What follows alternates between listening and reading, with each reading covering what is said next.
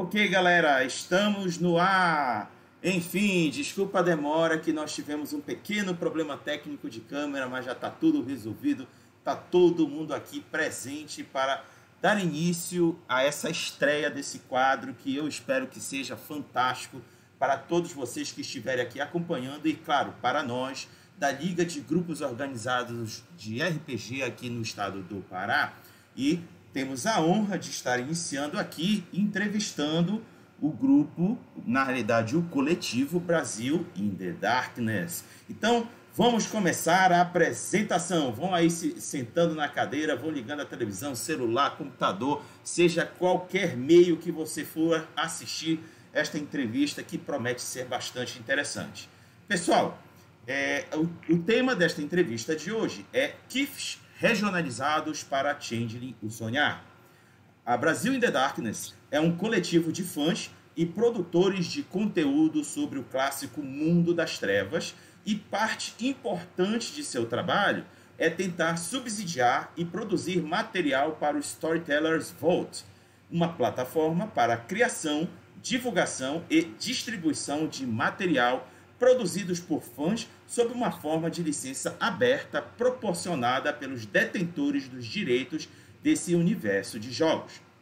Recentemente, o coletivo passou a divulgar em suas redes sociais um material sobre Changeling e o Sonhar, que são prévias de um futuro suplemento para o Storytellers Vault chamado Euare, o Reino Encantado da Amazônia, um cenário alternativo para a edição comemorativa de 20 anos de Changeling o Sonhar, focado na Amazônia brasileira. Entre o material já divulgado, encontram-se adaptações criadas a partir de elementos da cultura indígena e amazônica, assim como uma abordagem inédita para adaptar as tradições afro-brasileiras para a formação de kits originais a serem utilizados nas aventuras e universo de Changeling. Aqui nesta entrevista, representando o coletivo, está Glailson Silva, que é um dos administradores da revista digital do coletivo e um dos autores de vários conteúdos divulgados na página da revista, assim como um dos autores das adaptações para o futuro suplemento Euaré, o Reino Encantado da Amazônia. Para fazer perguntas ao entrevistado, estão aqui presentes os integrantes da Liga de Grupos Organizados de RPG do Pará, eu, Rodrigo Hagabashi, do grupo RPG Pará, da cidade de Belém, Daisy Glauce, do grupo Delas RPG, da, também da cidade de Belém, Lucas Sodré, do grupo Aventureiros do Vale, da cidade de Parauapebas, e Rafael Pregador, também do Aventureiros do Vale, também de Parauapebas. Galera, só para vocês terem uma noção de como vai funcionar aqui a entrevista, haverão cinco rodadas de perguntas, onde cada um dos entrevistados fará uma pergunta livre ao entrevistado. Em cada rodada, uma pergunta será também extraída dos comentários do chat no live. Então fiquem à vontade, coloquem aí suas perguntas que a gente vai selecionar uma por rodada para faz, passar para o entrevistado. Então, sendo assim, vamos começar com a entrevista. Glailson, seja bem-vindo. Boa noite, bom dia, boa tarde, boa madrugada, seja a hora que vocês que estiverem assistindo é, sejam bem-vindos. Então, Glailson, Vou começar com a seguinte pergunta, meu querido. É, por que Changeling Sonhar? Explique aí pra gente o que motivou vocês fazerem essa adaptação para esse jogo bem peculiar de Mundo das Trevas. Então, é, boa noite, Raga, pessoal aí do Liga de Grupos Organizados. É, primeiro, a gente quer agradecer, né, em nome da equipe do Brasil in the Darkness, agradecer essa oportunidade de estarmos hoje aqui falando um pouco sobre o trabalho que a gente desenvolve. É, o que acontece? A gente optou por Changeling, primeiro pela por ser um jogo mais fluido, né? Por exemplo, diferente de Vampiro, onde tu tens... É, primeiro que a gente só trabalha com o mundo das trevas, né? Então, nós estamos... O nosso trabalho é limitado, é inscrito dentro do universo do mundo das trevas clássico. E dentro desse universo de ficção, os outros jogos, eles têm, assim dizer, um, um, um escopo muito restrito. Os clãs bem definidos, tribos de lobisomem. É muito difícil. A gente acha, a gente acha que linhagem não contempla. E para uma abordagem, para abordar esses elementos do imaginário amazônico, do imaginário nacional, a gente achou que combinava mais a, o Changeling. O Changeling combinaria mais por ter essa maior fluidez, essa flexibilidade e pela própria questão de clima, de temática. Esse barulhinho é aqui? Esse barulho. Eu não faço ideia. Bom, mas aí vocês vão identificando daí o barulho e a gente vai ajustando. Não se preocupem. Tá dando para escutar tranquilo, viu, Gleus? É, ah, queres tá. fazer mais alguma complementação ou posso passar para a próxima pergunta? É, Daisy, pode fazer sua pergunta, Daisy.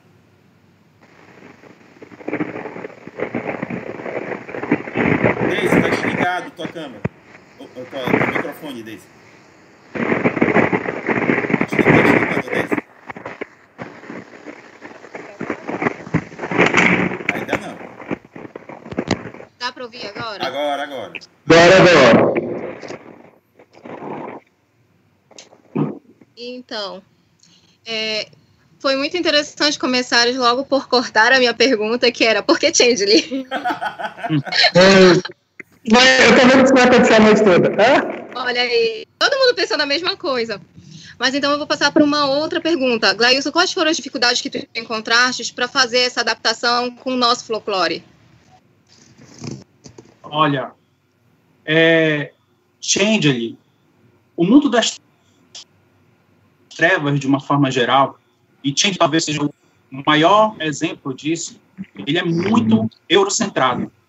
Ele se baseia em um enfoque, né? o RPG, de uma forma geral, eu diria que a ficção, a produção de ficção é, no nosso mundo contemporâneo está muito centrada no imaginário europeu, na visão de mundo, nos paradigmas da Europa e dos Estados Unidos, né, que os Estados Unidos acabam meio que chupinhando um pouco é, esse imaginário europeu.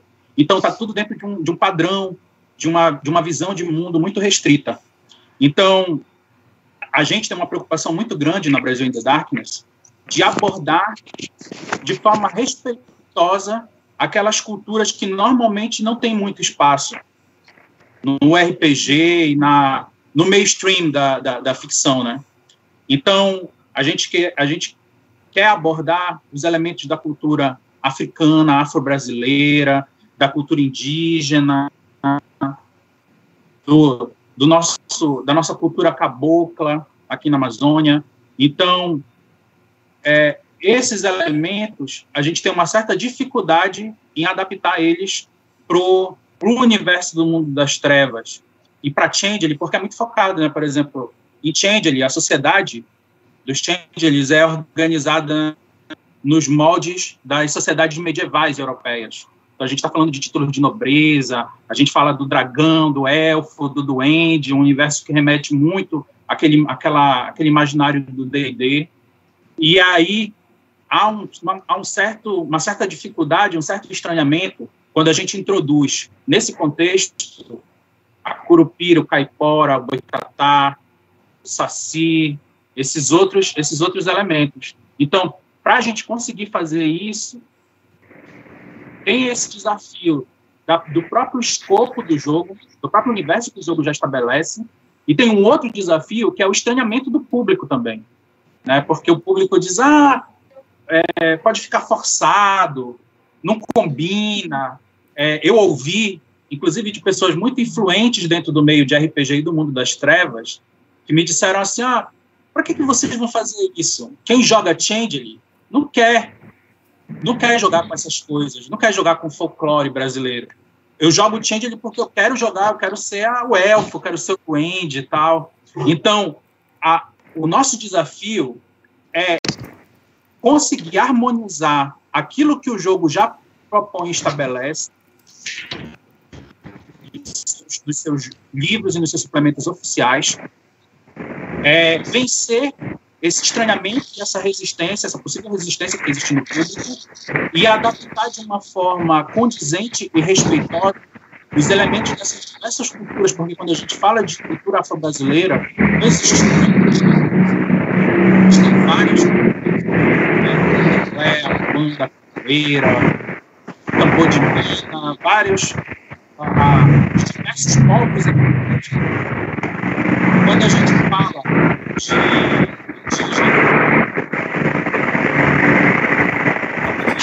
interferência aí.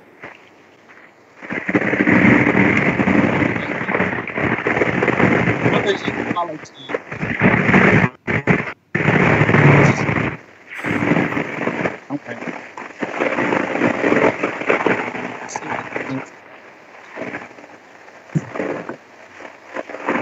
Então, quando a gente fala de culturas indígenas, é, diversos povos, diversas, diversas Gleison, Gleison, rapidinho. É, é, tá cortando a tua voz, essa interferência, talvez seja no teu aparelho. Tem como tu ficar mais próximo dele? Talvez a distância esteja causando essa interferência.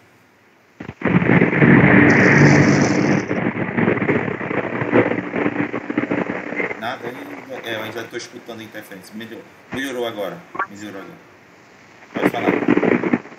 Eu acho que não.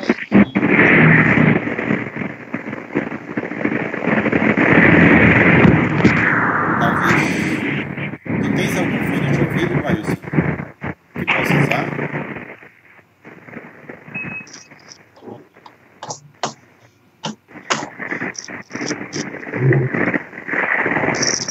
E agora, não é aqui, Rafa. Não é? acho. Ah, tá. Então tá. É, Porque eu já peço- tudo. Tá, tranquilo. Depois, que meninos, é, eu peço para os meninos depois verificarem seus aparelhos. Vamos lá, pode continuar. Então, eu acho que tem, tem esses desafios todos, né? De, primeiro, abordar legados culturais tão diversificados.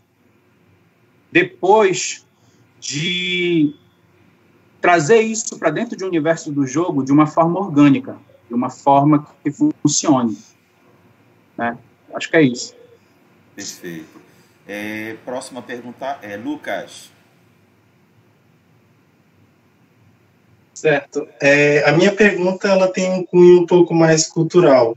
Eu queria saber de ti, além da- das influências folclóricas dos personagens que a gente já conhece um pouco mais, queria saber daqueles um pouco mais esquecidos, tipo o Mapinguari ou algumas outras criaturas que são mais é, relegadas assim à, à lenda urbana mesmo. E também uma pergunta bem específica sobre é, códigos, porque o mundo sombrio ele é muito cheio de, de armadilhas e códigos que os mestres acabam não usando dentro das aventuras. E alguns dos, dos suplementos não oficiais eles trazem é, certos guias para os mestres usarem dentro do sistema e como usar eles em é, devido a situações que já ou não estão bem estabelecidas ou que meio que passam batidos pela, pela percepção do mestre.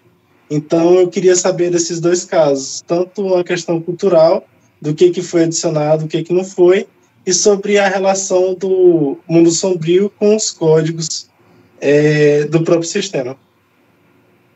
Uhum. Do, do código, tu fala do sistema, né? Sistema mecânica de jogo.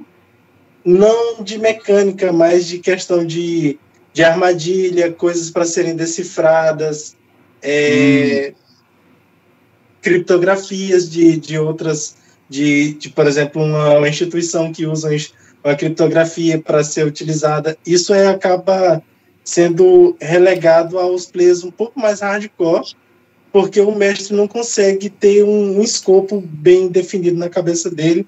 E eu já vi alguns suplementos usando é, certos guias e certas bases para ajudar nisso. Eu queria saber se teu suplemento tem um guia desse. É, a gente, a gente, na verdade, a gente está desenvolvendo ainda esse suplemento. A ideia é produzir um livro, ainda esse ano, para ser lançado até o final do ano, na plataforma do Storytellers Vault, como um, um suplemento para a Change abordando esses elementos da nossa cultura nacional. Ne- Nesse sentido, nós já publicamos através da página da Brasil in the Darkness seis artigos É, um apresentando a ideia mais geral, né? A gente está chamando esse suplemento, por enquanto, de Evaré, o Reino Encantado da Amazônia. Ele é a nossa ideia. Nós estamos trabalhando com um cenário base que não é nosso, ele já foi proposto por fãs, né? Há muito tempo já é um cenário antigo. Na segunda edição de Change, ele ainda nos anos 90, fãs brasileiros é, publicaram na internet, se a gente pode ser, achar, uma proposta de cenário nacional, que é o, o Império do Crepúsculo.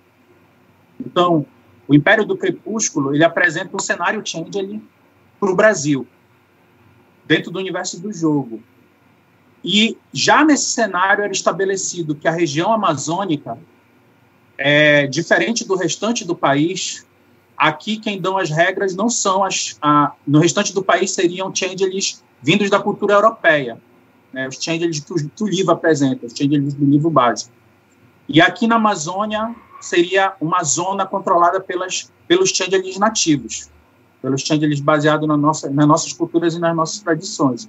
Então a gente pegou esse gancho, só que na nossa opinião, o cenário, esse cenário proposto por fãs, embora ele seja muito interessante, porque existe também um cenário oficial. Agora, com a edição de 20 anos de Chandler, que saiu recentemente, é, o livro ele traz uma proposta de cenário oficial para o Brasil. Só que o cenário que o livro traz é muito complicado, assim, é qualquer coisa é, aquela visão bem de gringo assim em relação ao Brasil, né? Então eles dizem, por exemplo, que nenhuma fada, é, que, que, as fadas europeias, as fadas, os changelings europeus, eles não existem aqui. Só o que existe no Brasil são fadas nativas. Mas, por incrível que pareça, não explica a razão, essas fadas nativas se organizariam da mesma forma feudal que as fadas europeias. Então, é um reino de fadas nativas e aí eles apresentam alguns kifs, né? Para vocês, eu não sei o quanto vocês estão familiarizados com storyteller, né? Mas storyteller tem essa história tribos, tradições, clãs e kifs, né? No caso de fada. Então eles apresentam alguns kifs supostamente baseados nas, nas, nas lendas e mitos locais, só que eles misturam muito, eles misturam todos os países, basicamente latino-americano. Então, por exemplo, eles adaptam desde lendas mexicanas, como a Menda da Chorona, no México, e aqui do Brasil, a que mais reflete, a que mais se aproxima da nossa, das nossas tradições e culturas é um kif chamado de Encantados, que é meio que inspirado no Boto e na Yara, mas que é muito estranho para a gente, porque, por exemplo, esse kif, ele tem um tabu, todo kif ele tem uma fragilidade, né? Então eles têm uma limitação que eles fogem de conflito. Eles, eles, eles são criaturas totalmente pacíficas, o que é muito o que se contradiz muito com, com os mitos sobre a Yara, por exemplo, né? É, sobre então há uma adaptação que no nosso sentido ficou uma, uma tentativa de propor um cenário oficial muito longe da nossa realidade. Então a gente achou que o Império do Crepúsculo estava mais próximo, porque é um fato inegável de que o nosso imaginário brasileiro ele bebe muito na Europa ainda. Nós somos, nós somos um povo, nós temos uma cultura muito colonizada nesse sentido, né? Infelizmente, no Brasil, as pessoas leem mais, elas consomem muito mais a cultura que vem da Europa. Então, sem dúvida nenhuma, elfos, dragões, duendes estão muito presentes no nosso imaginário nacional. Mas existe também ainda resistindo vivo essas figuras da Curupira, do Saci, da, da do, do Mapinguari, da Matinta. Então a gente tentou fazer, é, adaptar isso. Para fazer essa adaptação, nós criamos alguns kifs. Então nós propusemos alguns kifs, quatro kifs amazônicos, que é o que o, o Hagabashi, acho que foi isso que ele viu e que propiciou aqui esse, é, esse momento. Nós propomos quatro kifs amazônicos, originais, que não são oficiais, que são criações nossas. Que são Caipora, Curupira, Mapinguari e Caruana. Que Caruana, nós fizemos a nossa leitura fundindo duas lendas, que é a lenda do Boto com a lenda da Iara. é, a gente achou que não faria sentido ter GIFs limitados por gênero. Por exemplo, GIF só de e então como é uma como a gente achou que havia afinidades, né, até pela origem da lenda, que é uma origem comum, né, que é até curiosa, a gente pode depois contar essa história. Não sei se vocês sabem como surge a lenda da Yara no imaginário caboclo, mas é uma história muito interessante e tem tudo a ver com Boto. O Boto, na verdade, a lenda do Boto começou com a Bota.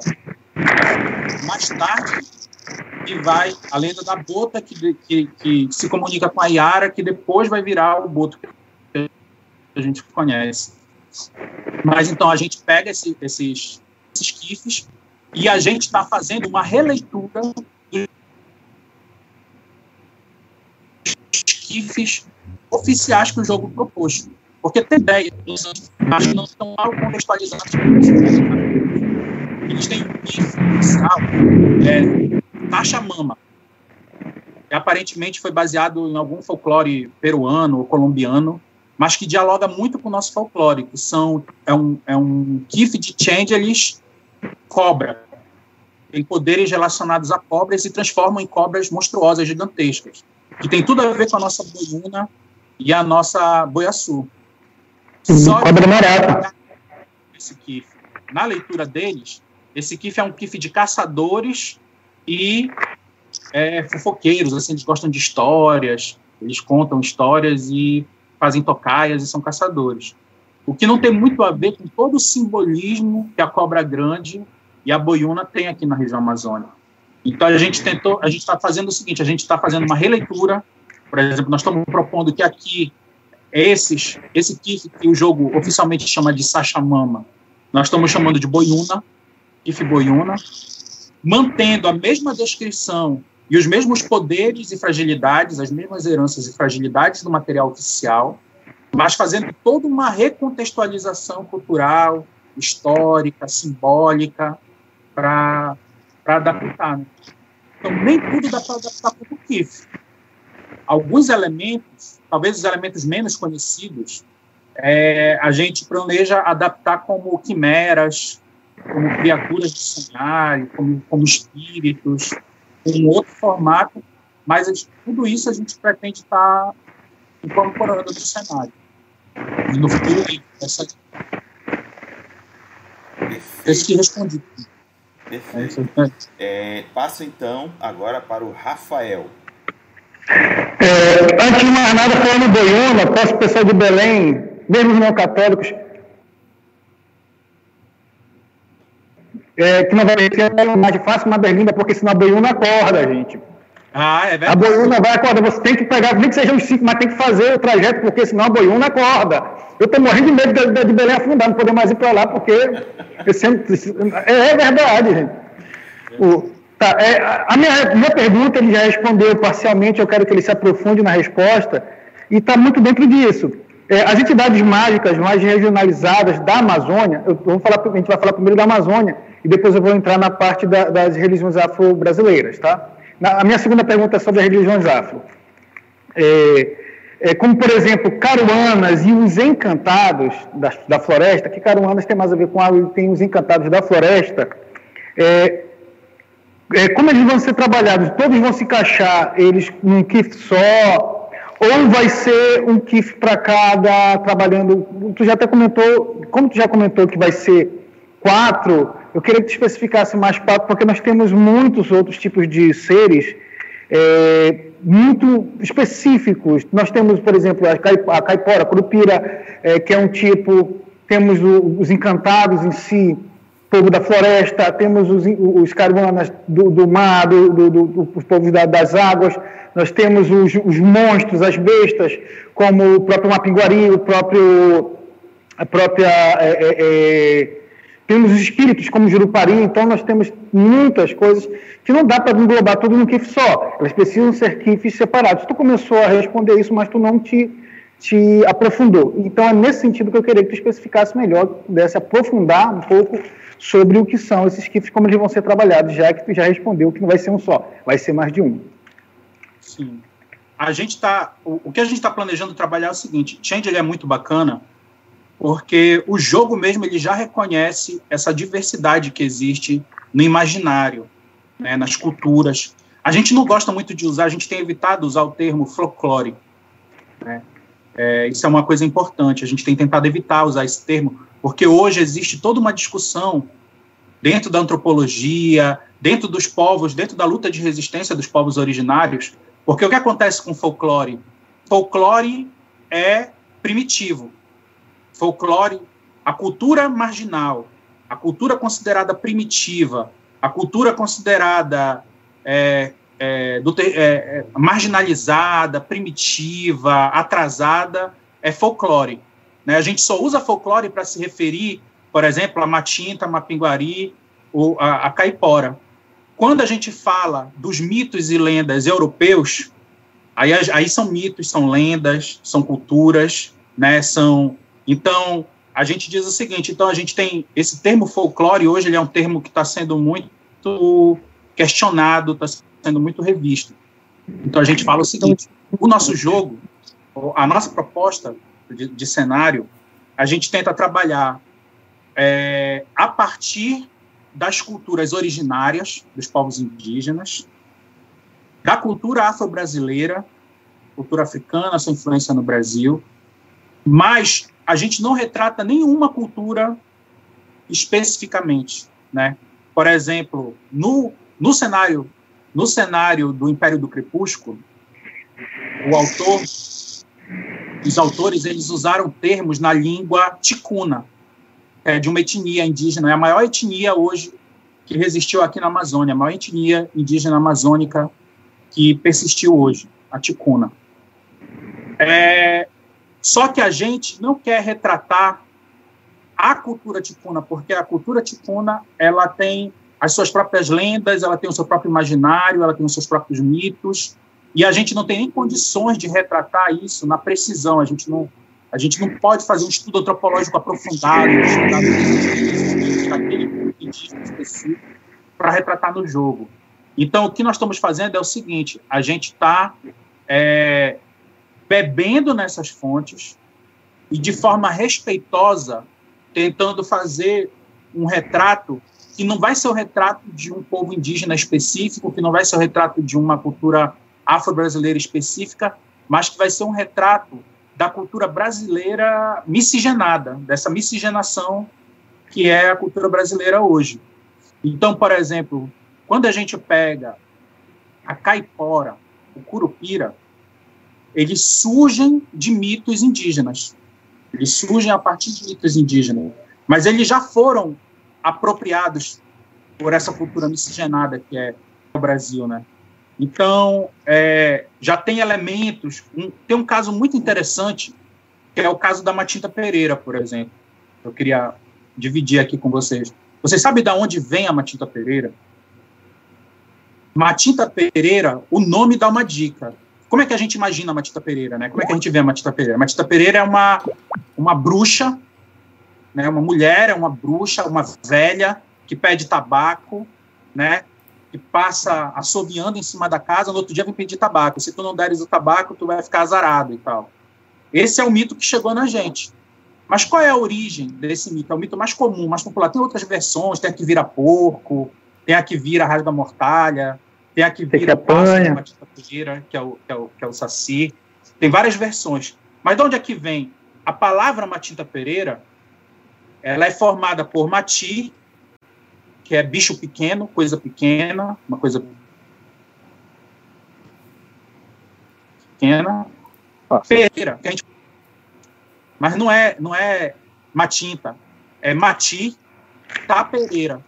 O que é tapereira? De tapera. O que é tapera? A pera é uma casa abandonada, um terreno baldio, um terreno abandonado. Então, o que é a Matinta Pereira? É o animal pequeno, é o pequeno animal, pequeno ser que habita os lugares abandonados. Essa lenda, ela vem de um pássaro nosso aqui, da fauna, que é conhecido como saci. Ele, ele, o canto dele parece uma risada, assim, é um canto lúgubre, assim, parece uma risada, uma coisa de... Então, a pessoa passava, os vizinhos passavam, ouviu aquele canto se assustava, dizia, ah, ali tem visagem, tem assombração. E na lenda indígena, na, na lenda originária, a Matita Pereira estava relacionada, era o pássaro que trazia a mensagem do mundo dos mortos para o mundo do vivo, transitava entre esses dois mundos, levava e trazia mensagens entre vivos e mortos. Muito disso se, se perde. E aí a gente vai resgatar. Então, a, a, a nossa matinta, que a gente está trabalhando, ela tem essa característica do diálogo com o mundo dos mortos, tem essa ligação, é, mas tem também a, a, questão da velha. A gente faz uma, um, um bem bolado, né, tenta resgatar um pouco dessa cultura, trazer um pouco do significado, porque, por exemplo, essa visão da bruxa que a gente tem já é uma visão muito colonizada. Né? É a visão, é a bruxa europeia que a gente transformou a nossa matinta na bruxa, na, na, própria visão da bruxa europeia. Mas a matinta não é só isso, a matinta é mais do que isso, ela tem a ver com essa, com essa ponte, com esse diálogo, tem a ver com, com, com os xamãs do passado, com essa ligação com a, com a ancestralidade. Então a gente, a gente faz a gente faz um bem bolado.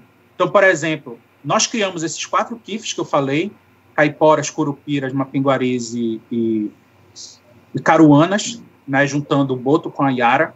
Vocês podem ver os textos, estão disponíveis no, na nossa revista digital, na nossa página. E nós estamos fazendo uma releitura dos kifs que já tinham sido propostos. Que são cinco. O jogo já tinha estabelecido cinco kifs é, nativos da América do Sul. Aí, por exemplo, um dos kifs que eles propõem lá é a Chorona, que é uma lenda, na verdade, que está muito ligada ao, ao ao México, a lenda mexicana da Chorona. Tem, lembra um pouco a história da loura do banheiro. Da, da loura do banheiro, isso que ia comentar, que a Chorona nossa seria a loura do banheiro. É. Aí o que acontece? Só que nós estamos adaptando, nós estamos transformando ela na nossa matinta. Nós estamos pegando a Chorona, que o jogo diz que é oficial daqui, aproveitando a ligação com a morte, estamos transformando ela na matinta. A gente está pegando a Sacha Mama, que é essa lenda que eu te falei da cobra, né? Que, é, que eles pegaram lá da Colômbia e tal, e nós estamos transformando na nossa, boia, na nossa boiuna. Então a gente vai pegar, aí tem o, os eles têm eles têm um kiff que é alicanto. Alicanto, que é muito ligado ao Império Inca ali, o ouro dos Incas, a, a mitologia em torno do ouro dos Incas, que nós estamos transformando na Mãe Douro, no folclore da Mãe Douro, que tem aqui no, no no Brasil, somente no Sudeste, no Nordeste. Então a gente faz essas, a gente está fazendo esse transporte, essas releituras. Então nós estamos aproveitando alguns kifs oficiais, nós estamos aproveitando na verdade todos os kifs oficiais, propondo uma releitura, uma contextualizada dentro da nossa cultura. Estamos criando, propondo quatro kifs novos. É, surgiu também pela própria demanda do, do, público, a gente vai a gente vai propor o Saci, que é interessante porque o, o Saci ele não é nosso, aqui do norte, ele não é amazônico. A mesma lenda que deu origem à Matinta, aqui no norte, vai dar origem ao Saci, lá no sul, no Rio Grande do Sul, por ali. Então, o Saci ele foi muito popularizado pelo Monteiro Lobato, mas é uma lenda de origem sulista, dos povos guaranis ali do sul. E aí, o que, o que acontece? Mas nós vamos trazer o Saci também como um bônus pelos fãs, até pelo pedido, para contextualizar outros kifs de outras regiões é, para o Nordeste. E também a gente está trabalhando com Talaim, o jogo, porque assim, Changeling, todos os kifs eles têm dois lados, eles têm duas, eles têm uma dualidade de sonho e pesadelo, que é o lado Celi e o lado Anceli. É, e a gente a, tem dentro, além dos Changelings normais, dos Galaim, né, que eles chamam, tem os Talaim. Os Talaim são Changelings de puro pesadelo, eles têm duas, é, é, é, pesadelo duas vezes. Eles têm duas faces de pesadelo, uma, uma pior e uma pior ainda, uma ruim e a outra pior ainda. E aí nós temos os talains também, nós vamos propor talains é, brasileiros, né? Que a gente está trabalhando com capelobo e o ipupiara. O ipupiara ligado a ambientes aquáticos e o capelobo ligado a mata, mato, né? Como talains brasileiros. E é, no Nordeste, para representar a cultura nordestina, a gente está a gente tá pensando em apresentar o Papa Figo. Papa que é Figo. Um, que é adaptando um talaim que já está em Change ali. É, que também dá que já está em Change ali, que representa uma tradição europeia, que é aquela história do velho do saco, que uhum. rapta as crianças. Papa Figo, lógico. é, é o Papa Fico. E aí a gente vai fazer essa, essa ponte com a, com a cultura nordestina também. E é um pouco disso aí. Eu falo pra caramba, né? Você tem que me cortar. Não, amigo, aqui você está no palco. Você é a pessoa que a gente quer escutar. Fique tranquilo. Uh, vamos aqui, galera, é, que está no chat, fique à vontade para fazer perguntas, que eu vou selecionar perguntas aí do chat para trazer para o Glailson responder. Até o momento não veio nenhuma pergunta, mas achei aqui um comentário da Beatriz Ramoy interessante que pode ser que o Glailson possa querer também comentar. Glailson, a Beatriz, ela comentou o seguinte: podiam pegar é o cucuy. Tu conhece esse? Cuy? Não. É o cucuy, eu acho, eu acho que é mexicano. É. é. Não conheço. É porque assim, a gente, a gente não tem a pretensão, a gente não tem a pretensão de esgotar todas as, as lendas, todos os mitos, porque nem o jogo oficial, nem Change mesmo, o, a edição de 20 anos ela vem com uma parte inteira dizendo assim: monte o seu próprio KIF, com regras para você montar o seu próprio KIF, reconhecendo essa diversidade, essa, essa riqueza que existe no imaginário. Nós não temos a intenção de esgotar isso. O que nós queremos é apresentar algumas ideias e apresentar um cenário. Por exemplo, no nosso cenário, a região amazônica e parte do Pantanal compõe o reino encantado de Evaré.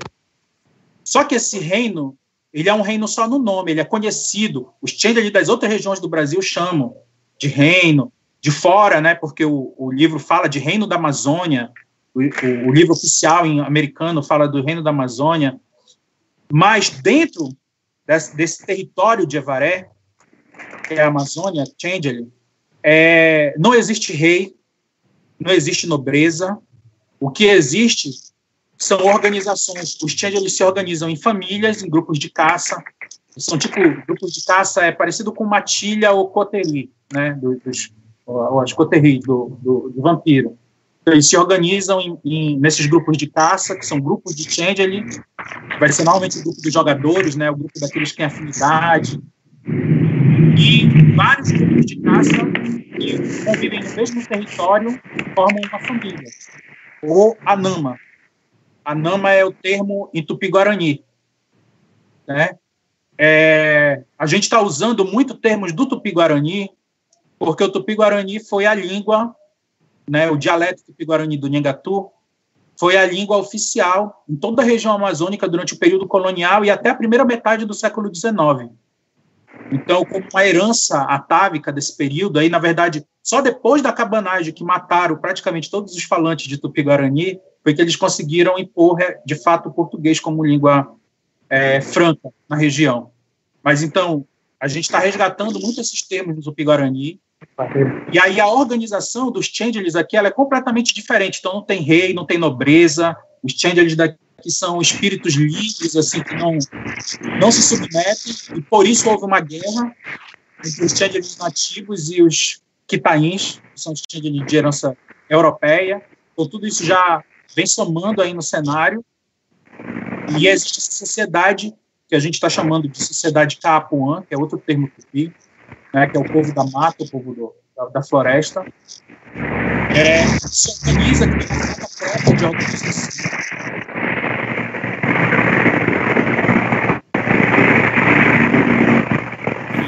Cheque seus aparelhos que está dando interferência de novo.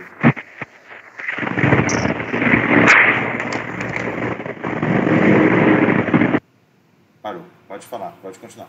Que, que diferente do diferente dos quitains, tem uma forma própria de organização, e diferente dos quitains, que são os ali padrão europeu, eles interagem com a Umbra e os espíritos. Então, tem uma ponte muito grande também com raças metamórficas, com a Umbra, e é um outro elemento que enriquece muito, que tem muito a ver com essa cultura animista, né, com essa espiritualidade animista própria dos povos tradicionais mesmo. É isso. Perfeito. É, vamos então agora à segunda rodada de perguntas. E para começar essa rodada, Daisy Glauci.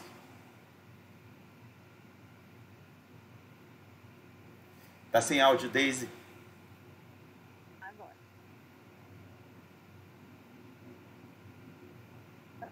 Com essa adaptação Está tá baixinho, Daisy, Está bem baixinho. Fala mais alto. Ou fica mais próximo do microfone. Agora tá melhor? Tá. Toda essa adaptação que está fazendo, com todo esse cuidado de não, não ultrapassar certos limites e mais, você acredita que vai acabar chamando a atenção do público fora do Brasil? É, a gente tem essa, a gente tem essa pretensão. Nós temos um limite muito grande, é, porque depois que tiver terminado esse suplemento, a gente vai precisar traduzir, né? Então, não sei, hoje na nossa equipe, a gente tem uma equipe grande trabalhando nisso, são sete pessoas hoje que estão envolvidas nesse projeto para produzir esse material, mas eu acho que nenhum de nós tem disponibilidade ou conhecimento suficiente para traduzir todo esse material para o inglês. E tudo que a gente trabalha também, por exemplo, todo esse material ele é feito voluntariamente para ser distribuído gratuitamente, não tem, não tem nenhuma pretensão de ganhar grana com isso, a gente faz por amor ao jogo e para disseminar é, essas culturas que são fascinantes assim para a gente. Mas seria muito interessante se pudesse traduzir, né? Se a gente conseguisse traduzir para o inglês, porque eu acho que eu acho que existe uma demanda até esse recorte que a gente fez, esse foco na Amazônia, ele tem a ver primeiro porque muitos dos nossos que estão envolvidos no, no, no, no projeto são daqui mesmo da região, são daqui mesmo de Belém do Pará, é, mas também a Amazônia, ela tem essa característica de chamar, tanto que a gente vai ver que tudo que existe de oficial no mundo das trevas sobre a América do Sul é focado na Amazônia, porque a Amazônia chama a atenção, o mundo, o mundo querendo ou não, o mundo coloca os olhos aqui, né? E hoje a própria é, o, o, próprio universo, o universo pop, assim, digamos, universo é, da cultura pop, ele tem aberto muito mais espaço para culturas que fogem desse padrão europeu Estados Unidos, né? Acho que o Pantera Negra o sucesso do Pantera Negra demonstrou a, a possibilidade de explorar com sucesso é, na cultura pop outras visões, outros olhares. Então, acho que seria muito bacana a gente, se for possível, é, nós vamos nos esforçar como for possível para tentar depois levar esse material para o público estrangeiro através do Vault, né? Tem a facilidade que disponibilizado no Vault só, só fica a dificuldade da língua. Se a gente conseguir superar a dificuldade da língua, acho que vai ser muito interessante. Lucas. Por exemplo, nós temos. Ah, tá, desculpa, perdão, nós, pode continuar. Nós temos um livro, nós temos um livro anterior, que nós já fizemos, foi o primeiro livro que nós publicamos no Vault, que foi o livro da linhagem Tilasic. Eu escrevi junto com o Alex Ina. E foi impressionante, assim, por exemplo, eu recebi mais de uma dúzia de contatos de americanos pedindo o livro em inglês. Só que a gente até hoje não conseguiu ainda disponibilizar em inglês, traduzir, mas portar no Vault já houve uma demanda muito grande pelo, pelo livro em inglês. Eu acho que com esse não vai ser é, diferente, até porque esse vai ser muito mais focado na Amazônia mesmo. Ok? É, então, Lucas, sua vez. É, a minha pergunta ela foi esgotada num dos teus comentários, que era sobre a língua que foi usada no Império do Crepúsculo ela ser um pouco mais é, regionalizada para o Sudeste. E eu ia te perguntar a respeito do Ningatu.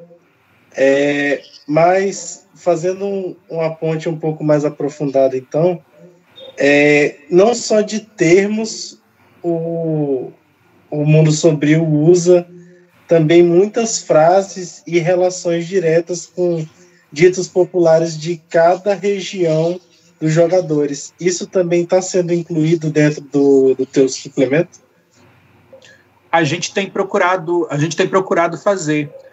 Por exemplo, a gente tem feito referências à, à literatura brasileira, à cultura, por exemplo. Se você vê lá no, no, nos artigos que já estão disponíveis na nossa página e na nossa revista digital, que apresentam a proposta geral do cenário, né? Nós temos um artigo que é o mesmo nome do suplemento, é Varé, o Reino Encantado da Amazônia, e tem um artigo apresentando o olhar, o nosso olhar para a cultura afro-brasileira dentro do universo de Changeling. que nós estamos chamando é, Eborá. Os Eborás são os changelings vinculados à cultura afro-brasileira.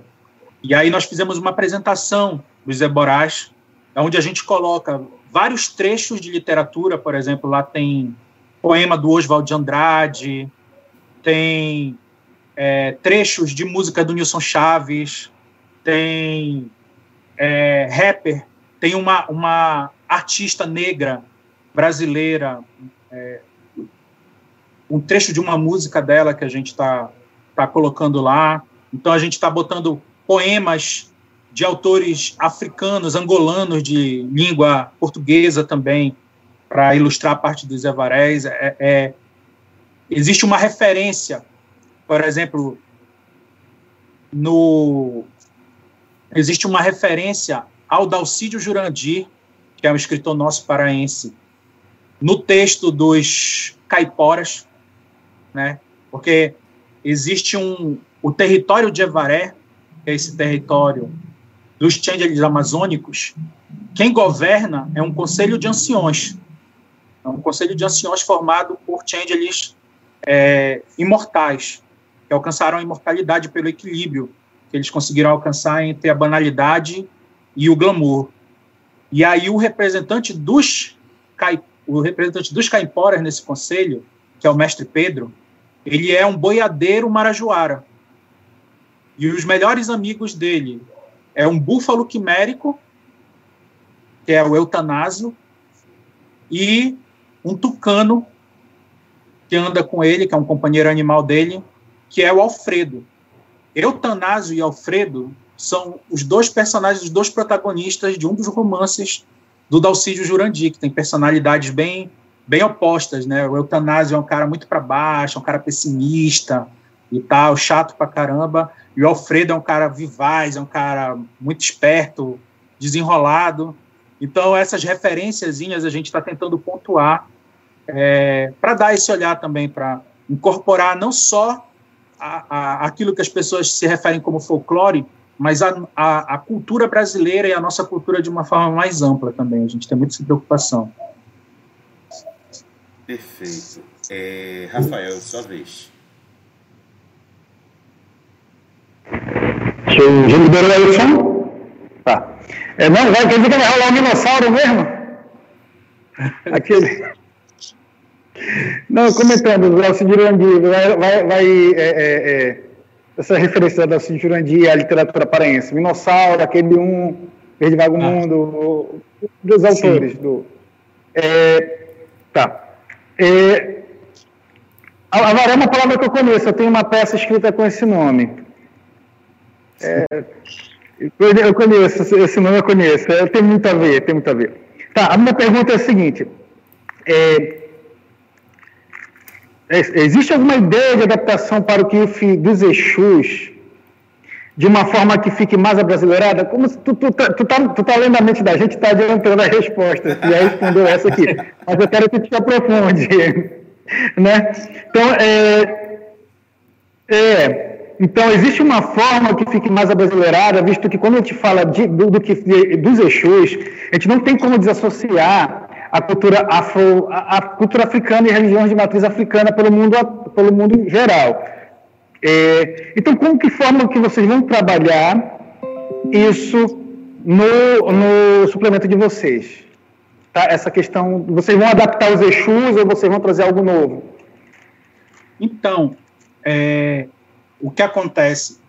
Esse é um ponto assim especialmente delicado e é um ponto que para mim é muito é muito importante. Assim, eu dou uma importância muito grande. Primeiro porque como como um homem negro, é, eu me identifico muito com a cultura afro-brasileira, embora seja ateu, mas muito com essas tradições do candomblé, da umbanda e tal. E a gente tem um cuidado todo especial porque são culturas muito marginalizadas e cobertas em muito em muito preconceito, né? Mas e a gente se esforça ao máximo para dar para ter uma representativa uma representação respeitosa em relação às culturas. Mas uma coisa a gente tem muito claro, algumas pessoas, eu mesmo, eu mesmo estudo a questão africana, questão afro-brasileira. Eu faço parte do núcleo de estudos África-Brasil, é, é, é, da UEPA. Né? A UEPA tem um núcleo de estudos afro-brasileiros, que a gente faz parte. Na nossa equipe tem o, o que é um companheiro nosso do Rio de Janeiro, que ele é especialista na questão da, das religiosidades africanas, que está dando uma, uma ajuda aí fundamental para a gente, está dando um apoio fundamental para retratar isso. Mas o que é, que é importante a gente ter claro? O KIF dos Exus não são exatamente uma representação do orixá, né? É, e nem poderiam ser. A gente não acha, por exemplo, que é que seria interessante fazer um kiff para cada orixá, porque não é não é assim que as coisas funcionam. Os kiffs eles materializam é, ideias, sonhos, conceitos. Por exemplo, o que é que, o que, é que os Exus representam? Os Exus são os mensageiros, os barcos. Né? São viajantes e contadores de história. Isso tem a ver com, com Orixá Exu. Né? Eu, se fosse nomear o KIF, não daria esse nome. Né? Para nenhum KIF, a gente não está propondo criar KIF com nomes de, de orixás e tal.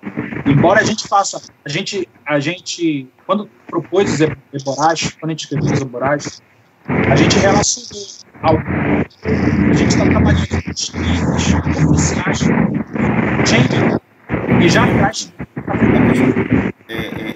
Grace, e, e, Rafael, a gente acha que o chiado é contigo, viu? Dá uma controlada. Já saiu, perfeito. Pode continuar, pode continuar. É, a gente a gente não, a gente está trabalhando o seguinte, a gente pegou no Players Guide do Change de 20 anos, eles apresentam seis eles apresentam seis kifs africanos, seis kifs nativos da África.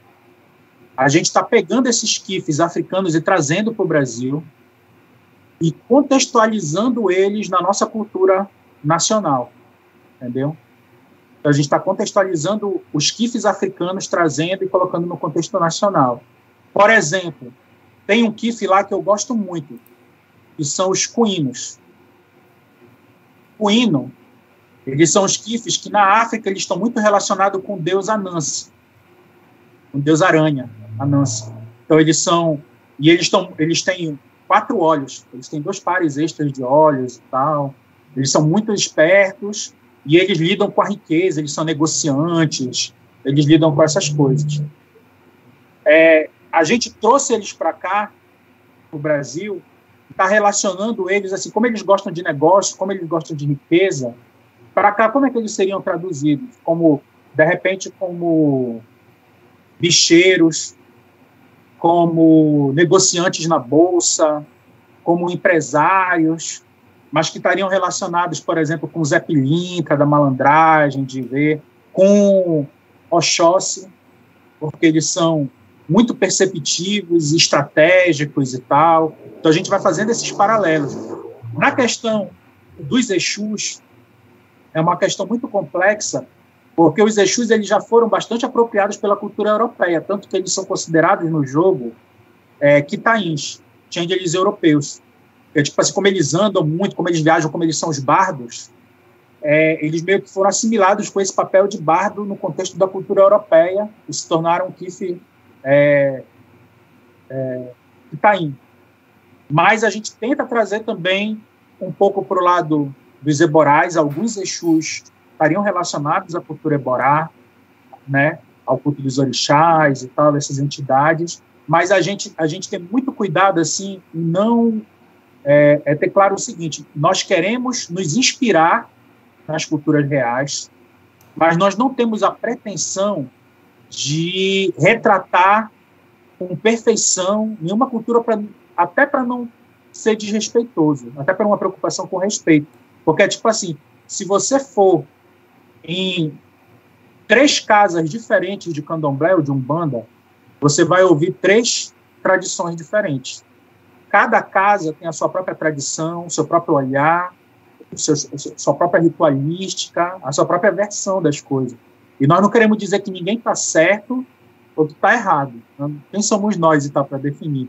Então a gente se inspira, a gente se inspira, tenta deixar as coisas é, é, abertas, flexíveis, mas a gente não tem a pretensão de, de, de retratar com precisão nenhuma cultura e tal, né? Porque é, é um jogo. Nosso objetivo é assim, é, nós estamos fazendo ficção, né? A gente se baseia na realidade, mas nós não somos um, um reflexo preciso da realidade. Seria um documentário, um estudo antropológico, não é? A gente, a gente, se, a gente se inspira na antropologia com um olhar respeitoso, aprofundado, inclusive lendo muito sobre antropologia, sobre as teorias antropológicas, mas é, não tem essa pretensão de ser um, um retrato exato de nada. Perfeito. Pode, pode, quer complementar? Não, não, não, sei, só não sei se respondeu, mas é, espero Rafael, ter respondido. Rafael, está satisfeito, Rafael?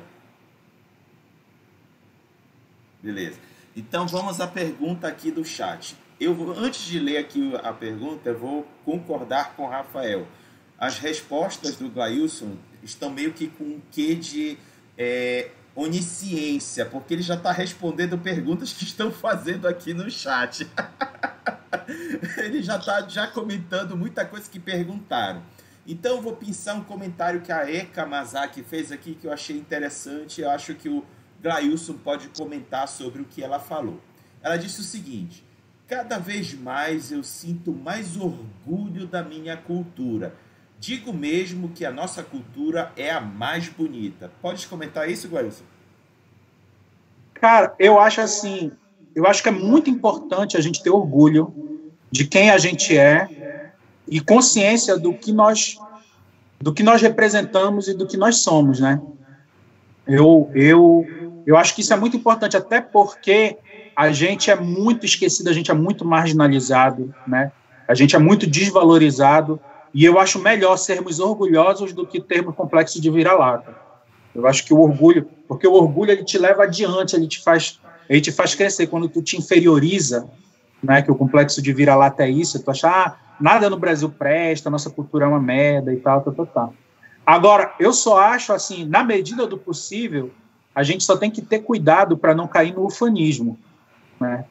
No, na Brasil in the Darkness e nesse projeto de Change, a gente se inspira muito no manifesto antropofágico do Oswald de Andrade.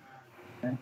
Porque é tipo assim, hoje a gente está vivendo uma conjuntura política muito complicada no Brasil. É, alguns dizem que flerta com fascismo e tal, pá um discurso nacionalista que, ao, ao, meu ver, pode ser muito perigoso. Quando a gente tem um nacionalismo ufanista que é incapaz de reconhecer a, os nossos problemas e é incapaz de reconhecer o valor do outro também, porque valorizar a cultura brasileira não significa dizer que as outras culturas não prestam. Eu acho que é, esse é um risco que nós não podemos correr. A gente tem que saber também absorver o que vem, o que vem de fora, devorar isso, digerir e, a, e apresentar a nossa própria leitura. Na Brasil in the Darkness a gente faz isso e a gente tenta fazer isso. E nesse projeto a gente faz isso quando a gente pega, por exemplo, nós não estamos descartando os kifes que os autores gringos disseram que é, desenharam para a África, para a América do Sul. Nós não estamos descartando. O que nós estamos fazendo é propor releituras em cima daquilo que os gringos fizeram, criar, propor criações nossas também, juntar tudo isso e de uma forma respeitosa tentar avançar, tentar é, é, melhorar. Então a gente não está a gente não tá descartando, a gente procura ao máximo evitar descartar também o que tem do material oficial. A gente tenta aproveitar o máximo possível o material oficial que já foi produzido, é, sem, mas enxergando os problemas que eventualmente tem nesse material oficial, as imprecisões, os preconceitos, alguma coisa. E aí a gente diz assim, olha, é, por exemplo, no material oficial diz que todo o Brasil é chamado de Reino da Amazônia, todo o Brasil é Amazônia. A sede do Reino da Amazônia, se eu não me engano, está lá em Campinas, lá, no, lá em São Paulo e é comandada por um rei encantado, é esse kiff que eles fizeram, que eu disse para vocês, baseado na Yara e no Boto, que evita combate. Aí o que, o, que é que nós, o que é que nós podemos fazer em cima disso? A gente diz assim, olha, isso é o que os gringos acham, os quitains de fora do Brasil, eles veem assim, é tudo uma florestona, reino da Amazônia e tal. Por quê? Porque eles não reconhecem o Império do Crepúsculo, eles não entendem a diferença entre o Império do Crepúsculo e Avaré, que é muito realista, né? Cá para nós, é bem convincente, porque para te ter uma ideia, eu frequento alguns fóruns do mundo das trevas em inglês com, com os gringos, e um dia desse, há pouco tempo atrás, eu, eu me peguei numa discussão no fórum internacional que está discutindo o, o, o W5, a quinta edição de Lobisomem, e eu me peguei numa discussão lá porque os caras diziam assim, diziam que ah, é, na América do Sul do México, né? Já tem um cenário na América do Sul, porque a cidade do México é abordada naquele suplemento. Eu disse, camarada, mas a cidade do México fica no México. E o México é a América do Norte.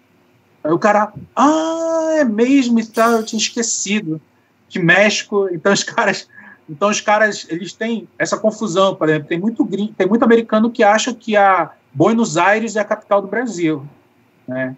O, o Rio de Janeiro confunde tudo. Então nós achamos, olha, é, dizer que o Brasil todo é o reino da Amazônia é uma confusão que eles fizeram, que os quitains lá da Europa, dos Estados Unidos fazem. Aqui a gente sabe que não é assim. Então a gente a gente tenta manter, a gente não ignora o material oficial e tenta é, melhorar, tem, aproveitando o máximo possível. Perfeito. Para fechar a rodada, vou fazer a minha pergunta e eu vou agora mais para o lado do Storytellers Vault. Glailson, tu comentaste ainda agora que vocês não têm pretensão de, de ter aquele, aquele retorno financeiro capitalista e tudo mais e tal, que o objetivo do grupo é fazer produção para fãs e os fãs poderem baixar gratuitamente. Mas no Storyteller, Storyteller Vault tem opções de da pessoa fazer a contribuição. Vocês não pretendem também habilitar essa opção das pessoas poderem contribuir com o trabalho de vocês? Porque o, o pouco que eu já consegui acompanhar é um trabalho primoroso. Não só de ilustração, que são magníficas as ilustrações, até os dos GIFs são ilustrações fantásticas. A, a, as ilustrações também que tem no Classic são muito legais. E tem um trabalho de layout lindo, é lindo o trabalho de layout que tem lá. Então, eu, por exemplo, se eu tiver a oportunidade de pegar esse suplemento de GIF lá no Storytellers Vault, eu com certeza vou fazer uma contribuição financeira. Tu pode comentar isso pra gente, por favor? Cara, assim, é... no Storytellers Vault, tu não pode disponibilizar gratuitamente, assim, é... diretamente gratuito. A opção que existe é ou tu cobra um preço, ou tu deixa livre para pagar para quem vai baixar, pagar o quanto achar que deve. Inclusive, se achar que não vale nada, não paga nada né? Então a gente não tem como a gente não tem como deixar completamente de graça no Storytellers Vault. O que dá para a gente fazer é colocar, que é o que a gente costuma fazer, a gente coloca a opção pague o quanto quiser, né? É, e deve ser assim que vai ser disponibilizado, deve, deve ser disponibilizado nesses moldes o material. Agora, assim, a maioria das pessoas baixa gratuitamente, a gente já está esperando isso mesmo. E é tipo assim, Algumas pessoas já perguntaram por que vocês não fazem um RPG novo? Porque ao invés de fazer um suplemento para Changeling, vocês não fazem algo completamente novo, né? Seria uma seria uma opção fazer um jogo novo, nós virarmos game designers aí. Mas por que, que a gente por que, que a gente resolve se manter dentro do, do universo do mundo das trevas? tem a ver em tornar o material mais acessível. Se tu crias um jogo novo, tu vai ter que criar toda uma base de fãs que vai crescer lentamente e tal. É, e a gente tá a gente pega o, o, o Changeling, primeiro porque nós somos fãs, porque a gente gosta do mundo das trevas, a gente gosta de Changeling. Changeling é particularmente é o meu segundo jogo favorito, só perde para Lobisomem. Mas é, e a gente quer disponibilizar gratuitamente, porque a gente acha que, em grande parte, a popularidade que o Mundo das Trevas tem hoje se deve ao fato de que houve muito acesso ao material gratuito via PDF ao longo, graças aos grupos de tradução, no, no início dos anos 2000, nesse primeiro período aí, isso ajudou muito a popularizar o jogo, a levar o RPG para muita gente, porque muita gente se aproximou, principalmente mulheres, principalmente LGBTs, principalmente essa galera que não costumava jogar, se aproximou muito do RPG jogando o Mundo das Trevas de forma gratuita a partir dos PDFs que eram disponibilizados pelos grupos de tradução. E nós que estamos trabalhando nesse projeto, eu não, né, porque eu sou meio velha guarda, estou quase no nível do Hagabashi. Né, eu comecei a eu comecei a jogar em 97.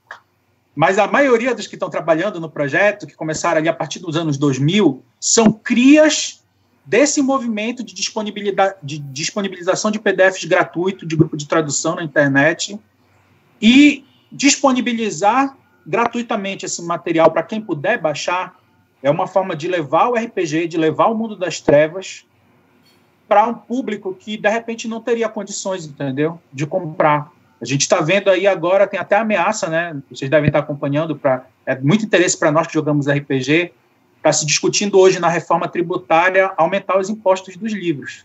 Então, quer dizer, os livros que já são caros, né, livro, de, livro, quanto será que vai ser o Vampiro Quinta Edição? 200, 300 reais?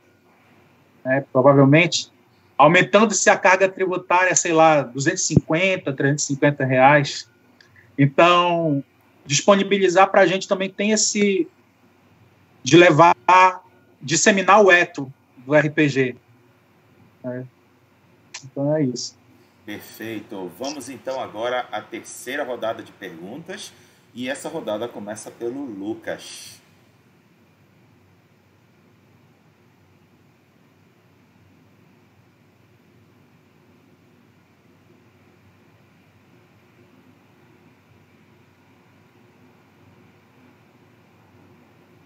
E aí, Lucas, conseguiu?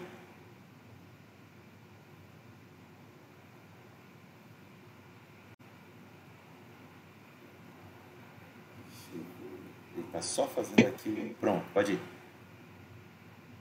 Certo. É, uma outra pergunta que eu tinha a respeito do, do sistema em Storyteller é porque o, o Changeling ele é o de certa forma, negligenciado por gente que, que costuma entrar no, no, no eixo ali de vampiro e, e lobisomem.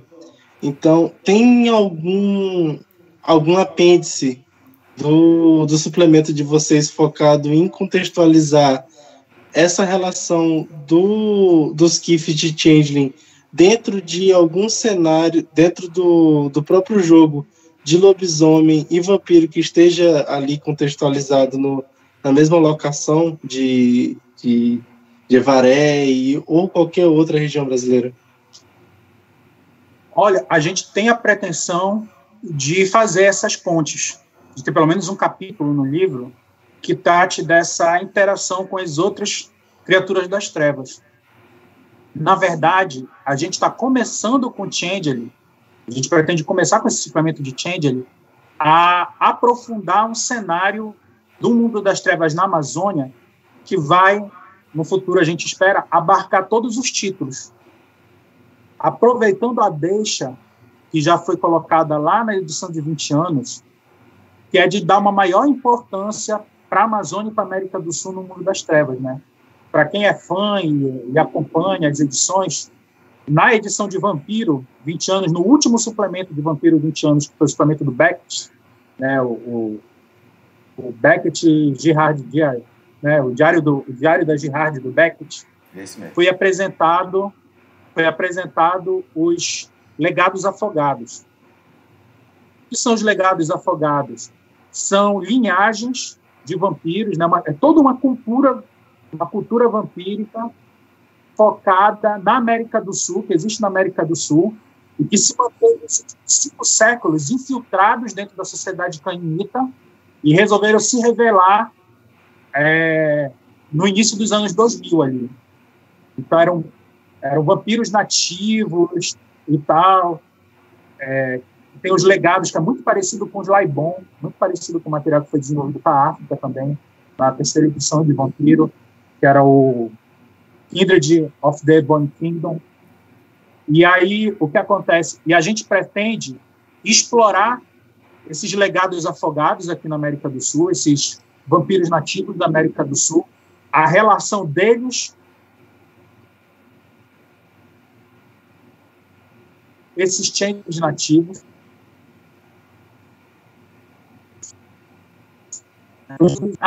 os metamorfos nativos é, e, os, e, e, e, as, e as fadas, que, é, que deve ser uma relação muito próxima, inclusive, porque os changelings amazônicos aqui, como os Numeri, que são os changelings na América do Norte, os nossos changelings nativos aqui, os capuãs os eborais, eles vão ter uma ligação com a Umbra, com os espíritos.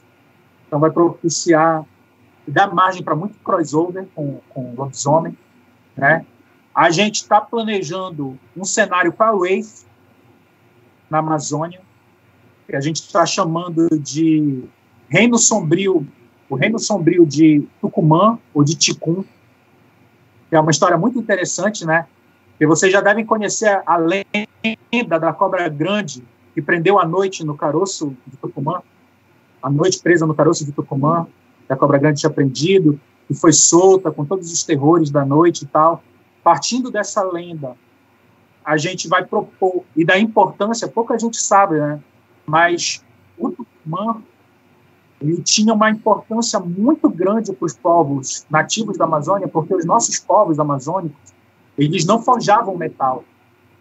Então, para fazer faca, para fazer ponta de lança, de flecha, eles usavam a madeira do Tucumã, madeira, né? Porque Tucumã é, é uma palmeira, né? Não tem madeira no sentido rigoroso. Mas o tucumã ele tem uma espécie de madeira na, na sua haste, que era o coração do tucumanzeiro, e produz um, um material vegetal que pode pegar fio, que é afiado para servir de faca, servir como faca, como ponta de lança e tal. E, e além de servir de alimento, e tem essa mística por causa da cobra grande que prendeu à noite no caroço do Tucumã, então, a gente está aproveitando, bebendo nisso aí para propor um reino sombrio amazônico, num cenário que a gente também vai criar, que é do reino sombrio de Tucumã ou de Ticum, é inclusive daí que vem a lenda da faca de Ticum, que matou o besouro mamangá e tal, né? o pessoal da capoeira conhece as histórias. Quem tem corpo fechado pelos orixás só pode ser ferido pela faca do Ticum. A gente está bebendo tudo isso. E é, um outro elemento também que é um elemento, a única categoria de criatura das trevas oficial e, e só existe aqui na América do Sul, que são as múmias sul-americanas, que são as capacoxas e teomagos, teomagos que são as múmias é, andinas, que tem um, uma de, é, as múmias sul-americanas elas se dividem em suios, são tipo clãs. E um desses clãs é amazônico, que são as Uxu Malto, é, que estão ligadas com os povos aqui da, aqui da região amazônica, com os povos indígenas da região amazônica, que nós queremos relacionar com os com, com os tapajônicos, com os marajoaras, com toda a cultura nossa aqui. Então, tem muita coisa que a gente está planejando aí para fazer pontes para futuros materiais abordando as múmias sul-americanas, abordando os mocolés, os balãs, os metamorfos nativos daqui da América do Sul, os legados afogados em, em vampiro, e mago também, com certeza a gente vai bolar alguma coisa aí, né? E o Reino Sombrio de Ticum para Wraith. Então, a gente planeja aí no futuro ter muita coisa bacana para apresentar para o público aí que se interessar. Se tiver um bom sucesso, se a gente conseguir vencer essa resistência, né? Porque eu acho que foi o Rafa. Alguém estava falando que Changeling é um jogo muito subestimado. É um jogo muito subestimado pelos fãs. Talvez porque destoa um pouco é, do mundo das trevas, porque é mais colorido, né? Tem um lance. Tem, tem isso de destoar um pouco por ser mais colorido, mais alegre. Tem um lance também meio homofóbico também, que a galera vai calhar, ah, tu vai jogar de fadinha, né, e tal. é uma coisa escrota, mas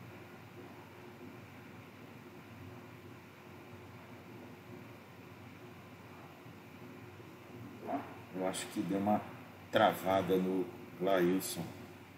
Para ver se ele volta logo. Comenta aí, galera. Deve ter dado uma oscilação de conexão lá no, na internet dele. Vamos aguardar.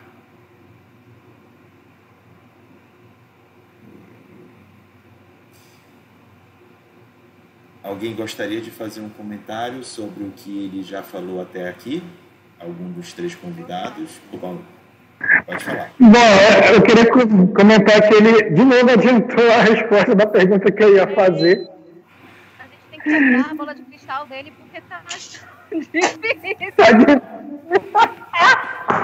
E eu ia fazer justamente sobre. É, e é justamente sobre o Race. Ei, você não tem noção. qual é o jantar, a cor preferida, porque tá difícil Olha, demais. você não tem noção. Ele já está respondendo as perguntas do chat. Ele já respondeu quatro, sem eu ter que mencionar. Bora lá, galera do chat. Vocês que acham que alguém dá um pra mandando as dicas pra ele, põe um. É Aquela galera que acha que ele é sensitivo, põe dois. Bora votar. Galera, Cara, eu- pessoal, ele, eu acho que ele está reiniciando aqui o aparelho dele. Logo, logo ele já vai voltar. Enquanto isso, a gente vai se entreter aqui. É...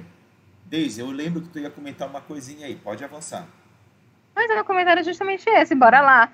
Ele tem bola de cristal, ele tem pacto com as sombras. O que que é? Que ele se adianta o tempo todo. Caramba, eu tá aqui, ó. Sobre o Ace. Sobre o Ace, cara, como é que. Do Ace? É pacto com as sombras. Tem algum lá ali do lado dele, ó. Só aqui. Com certeza. Ei, você, você não tem noção. Eu- Ele também respondeu algumas que eu já tinha em mente. Aí eu improvisei essa do, do Storytellers Vault. Já teve duas que eu anotei aqui de só de Eu improvisação. Que a, a- a roda viva é pra gente. Não é pra ele, não. Eu não vi. É a gente na berlinda, na boa. Ai, caramba. programa rico esse, né? Que, que aí conseguindo abranger bastante coisa. A gente trouxe bastante coisa, é, até muito fora do eixo, e ele está entrando nessas coisas fora do eixo, surpreendendo demais, gente. tudo. Tudo.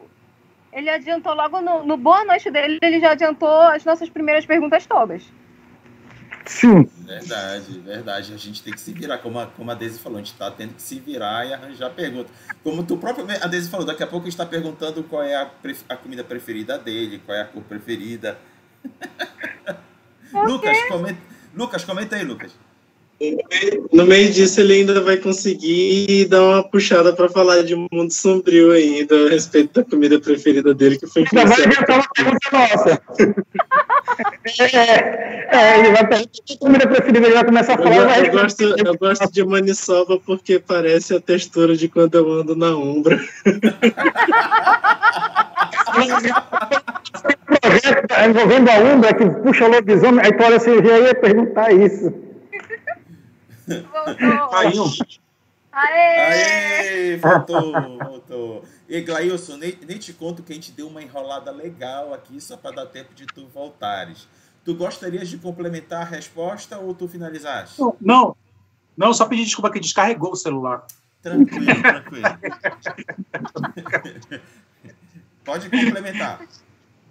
Não, então é isso, eu nem lembro o que, que eu tava falando, na verdade. Sabe, a gente sabe. Tá aqui. Não tem problema. Eu, eu me volto para o Lucas. Lucas, o que o Glailson até o momento já respondeu te satisfaz? Deve sim. Perfeito. Então, vamos passar para o Rafael.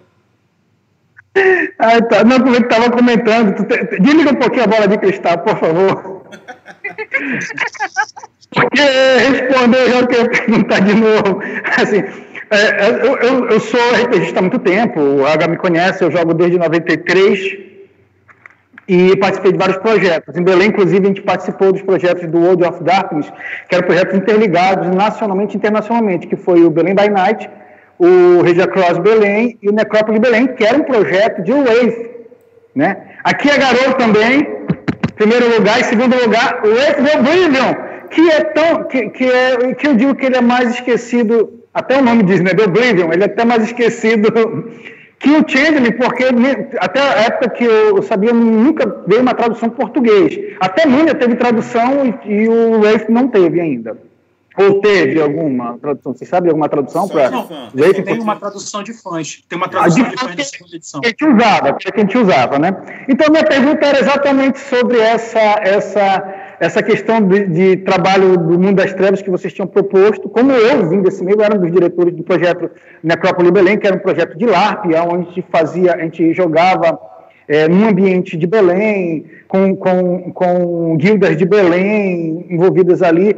É, a minha pergunta era se tinha alguma coisa envolvendo o Rafe, tu já respondeu, então o que, que eu vou fazer? Eu vou perguntar, eu vou fazer uma pergunta de novo da, da Amazônia, qual a diferença entre Caipora e Curupira? Bom, no, no esse, esses, dois, esses dois mitos são mitos que se confundem muito, né? Em algumas regiões do Brasil, eles já estão, estão totalmente fundidos. Mas na nossa proposta, a gente apresentou os caiporas mais relacionados com a fauna nativa. Então, os ah, tá. caiporas tá. estão ligados com os animais e os curupiras mais ligados com o ambiente, com as plantas e, e o ambiente natural. Então, eles se complementam nesse sentido. Na nossa proposta, depois, é, eu posso deixar, o, acho que eu mandei os links para o Hagabashi, tá você pode até disponibilizar, tá na descrição, né?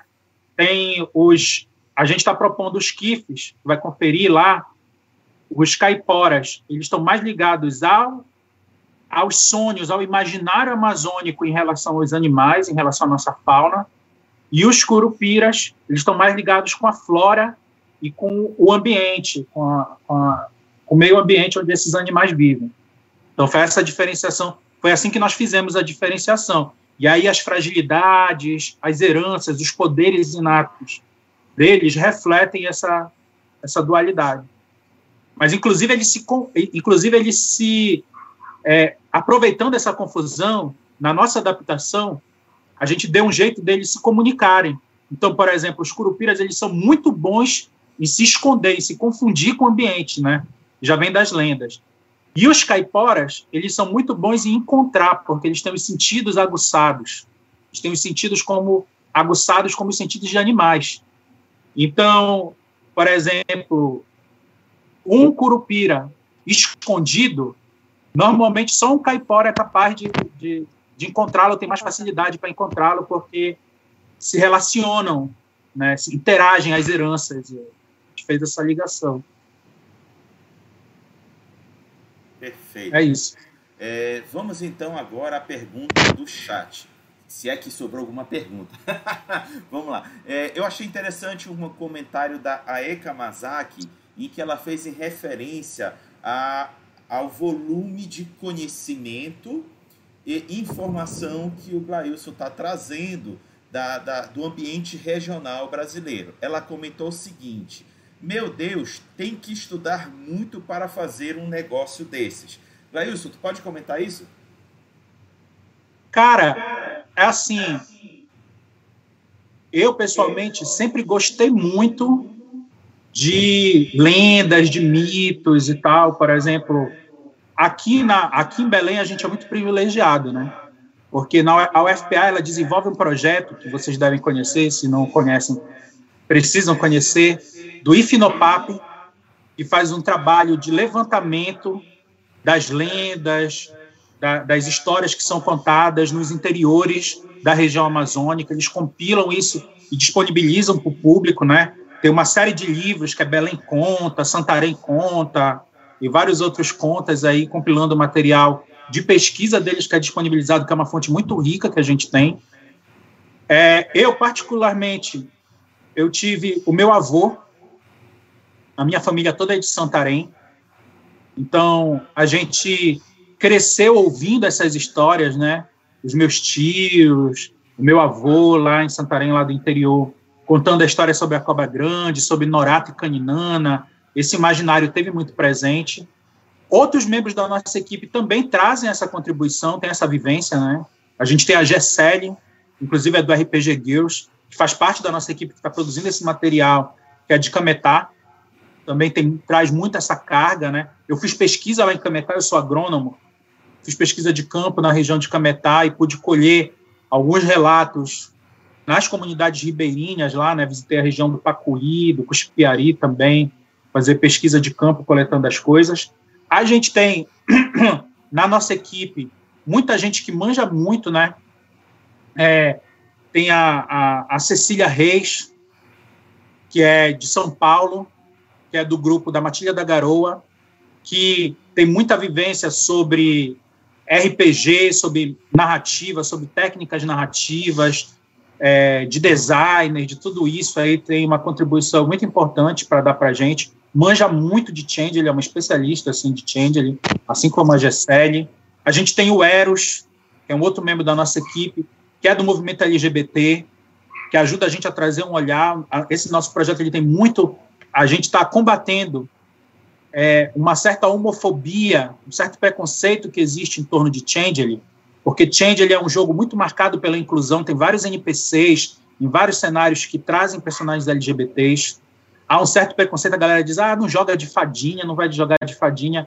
E a nossa resposta a isso é tentar incorporar essa temática LGBT também dentro do jogo, né? Por exemplo, o mestre Pedro, que eu citei mais cedo, que é o representante caipora no Conselho de Avaré, ele tem um companheiro, ele é casado com, com outro homem que é um change também, que é, que é um é um, é um eborá do Kifiobambo, que é, é um Kif ligado a, a exploração e proteção de relíquias do passado, e aí esse personagem ele explora ah, os sítios arqueológicos ali no Marajó, da cultura marajoara, está relacionado com, com arqueologia no Marajó. E a gente tem o Kine, que é, é, é, do movimento negro lá do Rio, que traz essa contribuição das culturas africanas, afro-brasileiras, que fortalece muito a nossa equipe.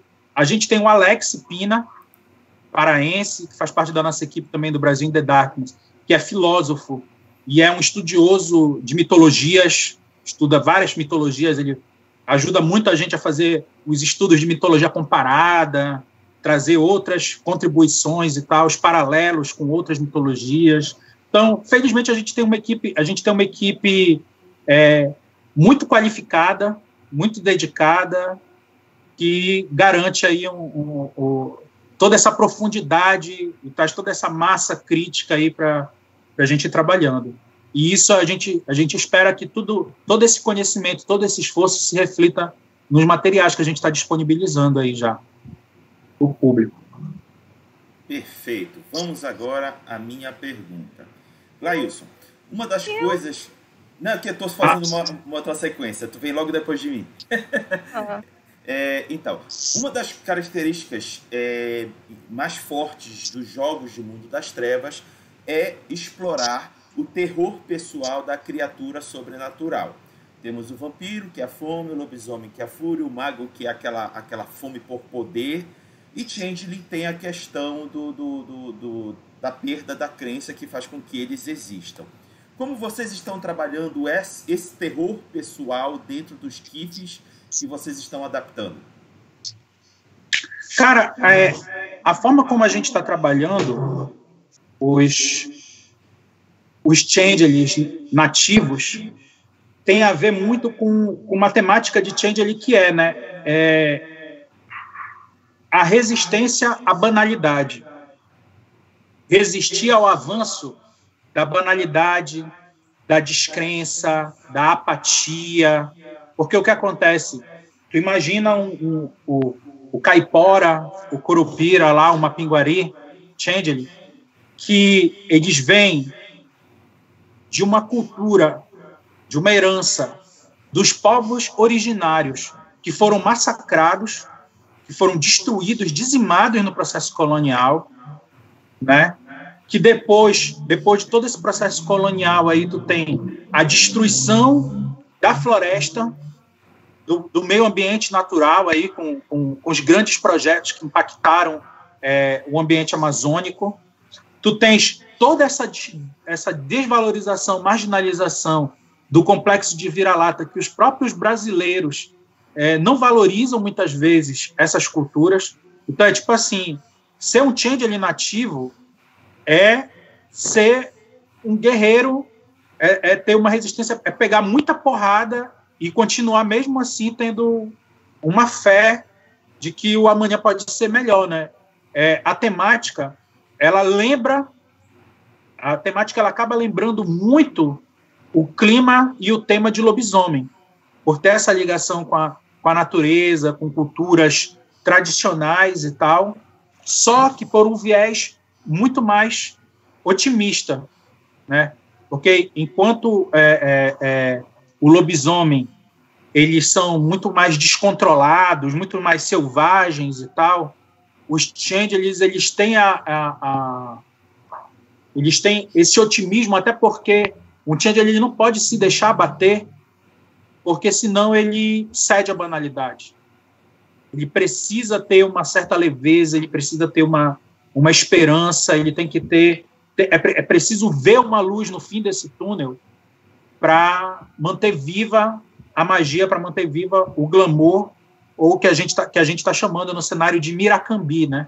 Que é o mel doce, da, é, que é esse mel doce que flui da, do imaginário, da criatividade. Aí. É isso.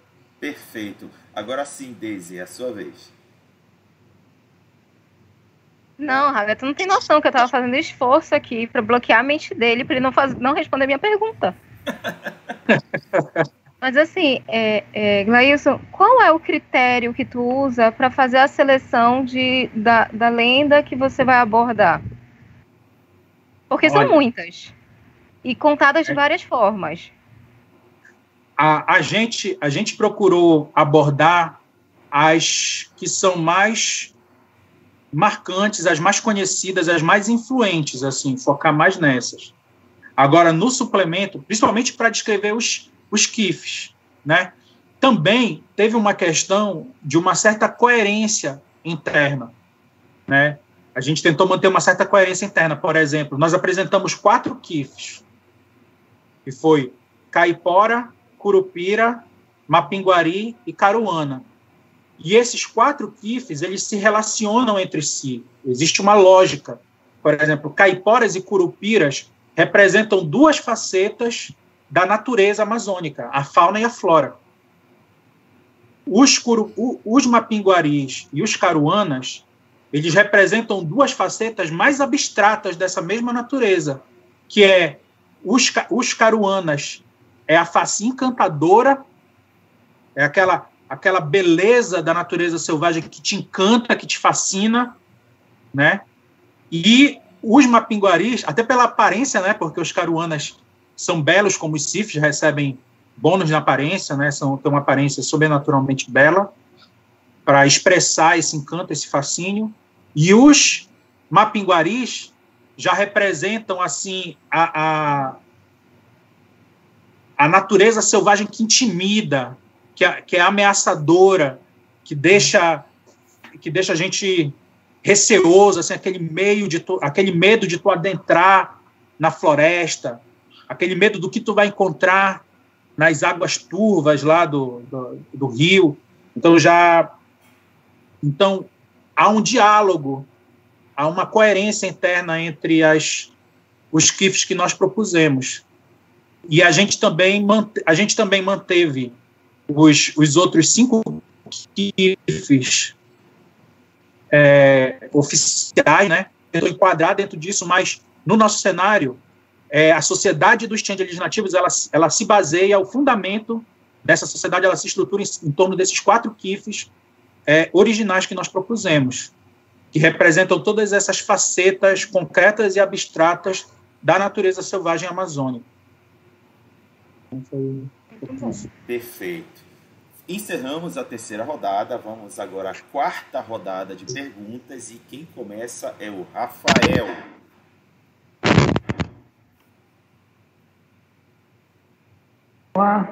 Opa, voltei nas. É nós, garoto, de novo.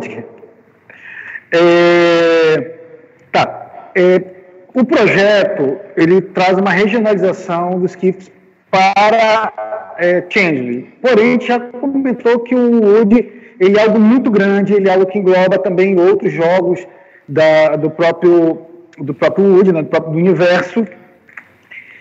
E, e também é, existem. O Brasil é extremamente grande. Nós falamos muito sobre a regionalização da parte amazônica, também falamos sobre aquela questão mais voltada para pro, para religiões africanas. E também falamos sobre essa equipe que está vindo mais da nossa região amazônica, que é a região norte. A minha pergunta é a seguinte: existe outras outras pessoas de outras regiões também trabalhando nesse projeto dentro, junto com o pessoal do, do, do Brasil The Darkness como um todo, para também trazer essa regionalização para as suas regiões, como o pessoal do Sul, Sudeste, Centro-Oeste, o pessoal do Pantanal, o pessoal do Pampa, o pessoal ali também da, da região serrana, e o pessoal do Nordeste em si, ou essa equipe ela está muito só voltada com vocês? Ou tem equipe conversa com outras equipes do Brasil como um todo? Não, pois é, assim, esse suplemento específico, ele é muito ele vai ser focado mesmo, o foco nosso é a Amazônia. Esse suplemento para Change, Evaré, o Reino Encantado da Amazônia, vai ser focado na Amazônia. Mas nós vamos ter pinceladas de outras regiões. Por exemplo, é, a gente vai apresentar o Saci como um exemplo de change nativo que não está originalmente relacionado à região amazônica. É, e a gente vai apresentar também, né, não tem como é, falar da Amazônia sem falar da relação que ela tem com as outras regiões do país, da ligação. Então, por exemplo, a cultura africana a cultura afro-brasileira no cenário amazônico entra a partir de São Luís do Maranhão e do tambor de mina, que é uma forma de religiosidade africana muito comum aqui na, na região amazônica, né, que tem a ver, quem não conhece aqui no Pará, é Dona Mariana, é, Averequete, essas entidades do tambor de mina, né, que não sei se vocês sabem, são a, a, essa variante essa linha de matriz africana do que começou no Maranhão e a partir do Maranhão se espalhou para o Pará, para o Amazonas e para o resto da, da região norte, ela está intimamente ligada com o voodoo haitiano. Vocês sabiam disso? É o culto. Por quê? Porque os mesmos povos africanos que vieram para o Maranhão, para o Pará, eram diferentes daqueles povos, eram diferentes do, do, do, do dos escravizados que eram levados lá para a Bahia e para o Rio de Janeiro. Eles vinham de outras regiões da África, onde não se cultuavam, não eram cultuados os orixás ou os eguns, eram cultuados os voduns, que são entidades parecidas, mas que não são a mesma coisa. E aí, esses escravizados, eles deram origem a essa tradição do tambor de mina aqui no norte, e os mesmos povos deram origem ao voodoo no Haiti. Então, criou uma, uma ligação. E a gente, mesmo aqui no Norte, a gente subestima muito a influência da cultura caribenha na região Norte. Por exemplo, quando você ouve uma guitarrada, a guitarrada aqui no Pará, ela, é tota, ela bebe diretamente nas músicas caribenhas, no merengue, no, no, no na, na musicalidade caribenha, né? Então, a cultura que a gente tem aqui em Belém, por exemplo, das aparelhagens, que lá no Maranhão né, são, são as radiolas, é uma cultura que vem da Jamaica, dos sound systems jamaicanos e tal, que lá nos anos 50 já tinha essa cultura de fazerem sons, festas com sons que eram apresentações performáticas e tal, com a música. Então, a nossa sonoridade, a nossa cultura, ela tem uma influência muito muito próxima. A gente está a gente tá explorando é, a partir disso, né, é, é, toda essa questão afro afro-brasileira. E aí a gente teve que a gente teve que envolver o Nordeste, aí mobilizar também, abordar essa questão do Nordeste, o Maranhão, trazer o Maranhão para mais próximo e tal, até porque o grande parte do território do Maranhão faz parte de Evaré. Não sei se vocês sabem, mas o Piauí, até o Piauí, fez parte durante muito tempo da, do Grão-Pará, né? O Grão-Pará ia do Piauí até o Amazonas, lá pegando o que hoje é Rondônia, Roraima, o Amapá. Então a gente, a gente faz um resgate disso aí, então a gente aborda assim outras regiões do país. Essa, esse antagonismo que existe né, no nosso cenário, Evaré, durante muito tempo teve uma guerra com os quitaíns do Império do Crepúsculo, que são que estão lá no sudeste, o centro do Império é lá no Rio de Janeiro e tal. Então tem é, vai aparecer também. Então a gente tem essa ponte e na nossa equipe para refletir essa visão mais nacionalizada, embora o foco seja na Amazônia, mas a gente não perde de vista essa visão mais nacionalizada. A gente tem a Cecília, desde São Paulo, está com a gente na equipe para dar essa força aí. Tem a Evelyn, de Salvador, também, é, que está dando. O Eros, que eu falei para vocês que é do movimento LGBT, ele é de Minas Gerais, está com a gente também no projeto. O Kine, que é o nosso especialista em religiões de matriz africana, é do Rio de Janeiro, né? E aí tem eu, o Alex e a Gessele, daqui de Belém. E aí, então, a gente tem uma equipe com gente, com gente aí de, diversas, de, de, de diversos lugares é, do país. E é tipo assim, nós na Brasil in the Darkness, a gente vai escrevendo os nossos suplementos e a gente vai fazendo pontes entre eles. Então, é, por exemplo, nós estamos fazendo esse suplemento agora, Evaré, mas a gente já está trabalhando também, eu estou trabalhando com um projeto com outra equipe, que está sendo encabeçada pelo Odin, não sei se vocês conhecem, mas é um narrador de Wraith, muito conhecido em Belém, que está construindo um suplemento sobre o Reino Sombrio de Tikkun, que é o cenário para Wraith, que já está dialogando, já está sendo escrito, levando em consideração que a gente vai escrever em Everest para Changeling, já está levando em consideração lá, e a grande ponte entre o nosso cenário para Changeling, que é Evaré, e o Reino Sombrio de Ticum, o Tucumã, vão ser exatamente as matintas. O KIF das matintas vai fazer essa, essa ponte. A gente, com a Evelyn, que está trabalhando nesse projeto também, que é lá de Salvador, e uma outra equipe, a gente está construindo, a gente tem a proposta de construir um Salvador by Night, que vai incorporar é, elementos dessa, dessa cultura africana, dos eborais, dos changelings de cultura africana, que a gente está desenvolvendo para Evaré, a gente vai abordar, aprofundar mais os elementos afro-brasileiros nesse Salvador by Night. E assim a gente vai construindo, né, a gente vai fazendo planos de outros suplementos já tudo interconectado e criando um universo mais amplo. Essa, esse é o plano, né? Bora ver o que, é que a gente vai conseguir colocar em prática. Beleza. Vamos agora à pergunta do chat. O Ramires F. Correia disse o seguinte: a pergunta é: existe o comparável em Changeling para os sistemas de depravação, como a humanidade de vampiro, depravação de demônio? Se tem como esses seres é, serem trabalhados no nosso folclore para Changeling?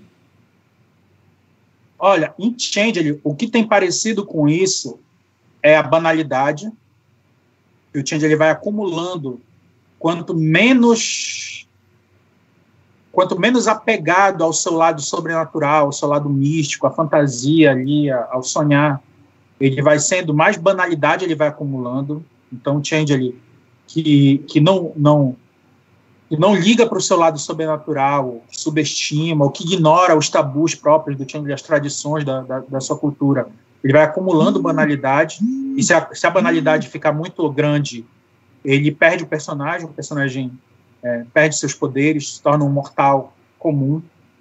E tem essa dualidade que lembra um pouco a questão da, a, a questão da besta em, em, Vampiro, a questão da sombra, o Wraith, ou a questão do frenesi, né, no lobisomem, tem a dualidade entre a faceta Celi e Anceli, que para os nossos channels nacionais nós estamos fazendo o seguinte, é, a gente traduziu como o aspecto dia e o aspecto noite, um alinhamento para Guaraci, que é dia, que é uma coisa mais solar, é, é, é bondosa, né? E noite, que é Jaci, que é um aspecto mais sombrio, uma coisa. Então, os changelings eles transitam entre esses dois aspectos é, e eles estão sempre buscando evitar acumular muita banalidade para se tornarem criaturas banais, para se tornarem mortais sem poderes. Eles não alimentam seu lado feérico, seu lado encantado.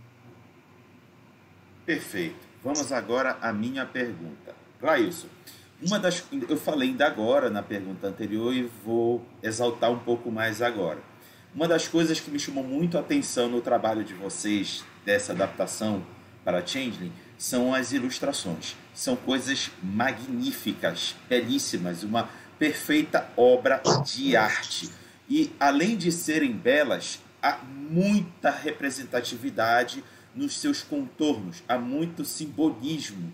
Tu pode comentar eles para gente? Cara, realmente não tem como não falar do trabalho primoroso de um que é um dos membros principais assim da nossa equipe, que é o Seoma Calandrinho, o artista responsável pelas artes, que está ilustrando os nossos kifs originais, que assim é um artista paraense, um jovem artista paraense, talentosíssimo, que está é, tá com a gente aí fazendo esse trabalho. A gente é, certamente dificilmente serão todas as artes do livro dele apenas, né? Infelizmente, porque é, é, são muitas ilustrações e ele é um artista muito ocupado. Mas a gente fez questão, assim, a gente está fazendo questão é, de manter ele como o desenhista dos kifs, porque realmente o trabalho que ele fez, assim, a sensibilidade, o, o, nível de profissionalismo do trabalho dele é uma coisa impressionante. Então, nós temos muito orgulho de ter ele na equipe. É, inclusive, agora, no momento, agora, como todo trabalho que a gente faz é um trabalho voluntário, né, um trabalho a, por amor à causa, é, ele é muito ocupado, né, tem muita demanda, é um artista tão grande assim, é muito demandado, e a gente agora, nesse momento, a gente interrompeu um pouco a publicação da nossa releitura dos kifs oficiais, que era o que a gente estava planejando fazer, porque ele não vai, ele não está disponível nesse momento, é, devido a outras demandas de trabalho e tal, os, os trampos que ele tem que fazer, a gente compreende perfeitamente. Então, estamos aguardando o retorno dele para a gente poder publicar muito material que a gente já está desenvolvendo aí. É, e a gente sempre busca uma parceria assim com, com grandes artistas e tivemos a felicidade nesse projeto de Change de poder contar aí com o talento dele. É, a gente desenvolveu também é, todo um trabalho de designer para esse projeto, para retratar, por exemplo, a gente está propondo, junto com os KIFs, nós estamos propondo símbolos para os KIFs inspirados na, na, nos grafismos indígenas, né, na, na, na cerâmica marajoara, nos motivos e tal, para propor o, o, uma fonte própria para os changelings, para os nossos capuãs, um simbolismo específico, que não é os vitrais góticos dos quitains, que é outra coisa. Então, a gente tem uma preocupação muito grande com esse aspecto artístico do trabalho. Nós acreditamos, né, pode ser muita pretensão, mas a gente acredita assim, falar de RPG é falar de arte. Desenvolver RPG, RPG é uma manifestação artística, nós acreditamos nisso. E aí a gente tem um carinho muito grande aí, agradece muito para artistas talentosos como o Seoma, que está dando essa força aí para gente. Perfeito. Daisy, sua vez.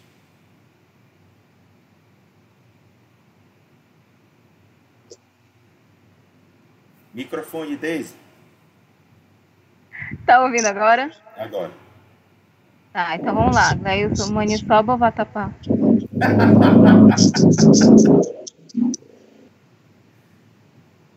Esgotou. Mas assim, é, de, é, uma das maiores das suas motivações para parar, sentar e construir esse cenário é o fato de que o cenário que vem lá de fora vem muito superficial e às vezes errado. Mas você nunca teve assim é, a iniciativa de mandar esse material para lá, para White Wolf, para eles avaliarem de alguma forma e assim, quem sabe, acabar tendo uma publicação oficial? Cara, no, no fundo, no fundo, a gente tem essa esperança, né?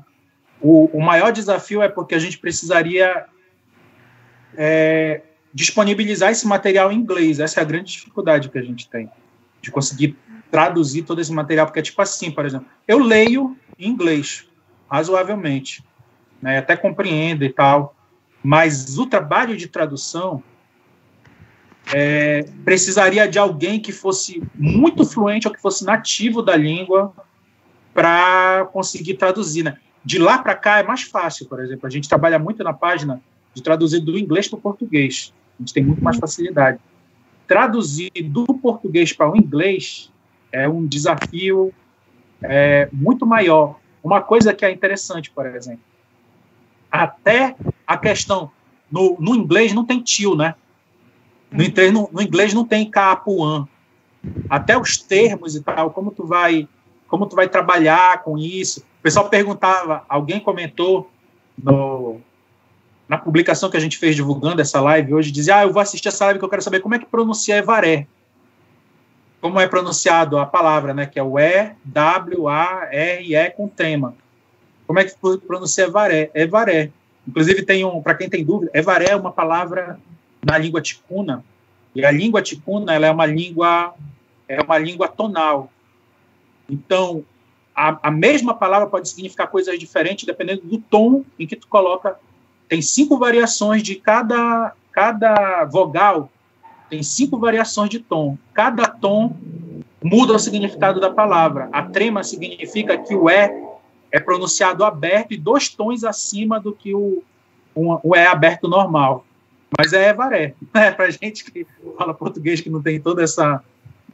Né? Mas é, é Evaré. E, e para quem tem dúvida, tem no YouTube vocês encontram uma cantora ticuna famosa lá do Amazonas, que tem uma música chamada Evaré, onde ela canta na língua original dela, que é a língua tipuna, é a canção Evaré, e dá para ouvir bem lá a, a, a, voz. Mas, assim, então, a tradução, ela envolve tudo isso, né? E é, é engraçado até porque aqui no Brasil a gente vê a dificuldade, ah, mas vocês botam esses nomes difíceis, Anama, Evaré, Capuã, um monte de nome difícil, difícil de ler, difícil de pronunciar, e é engraçado, né? Porque a, o inglês, as pessoas leem, né? Que é completamente diferente, a pronúncia é totalmente diferente e se consome material. Mas eu queria ver os gringos enrolando a língua para falar capuã, para falar evaré, para falar anama.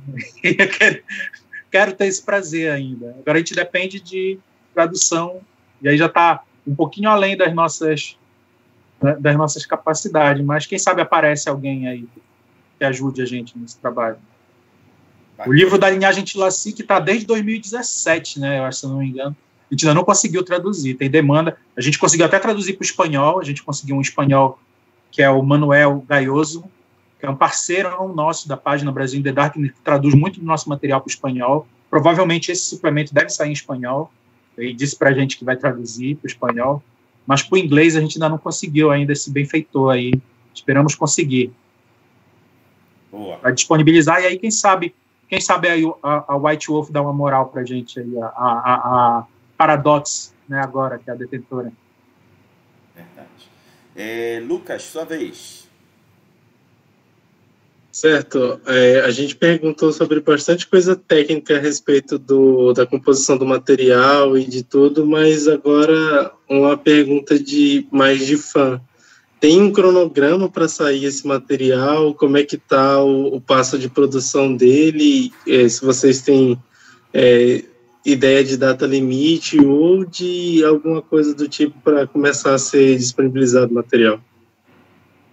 Cara, a gente tem assim, a gente quer originalmente, inicialmente, a gente queria tentar publicar nesse mês de agosto, até o final do mês de agosto que é o mês do, do folclore, né?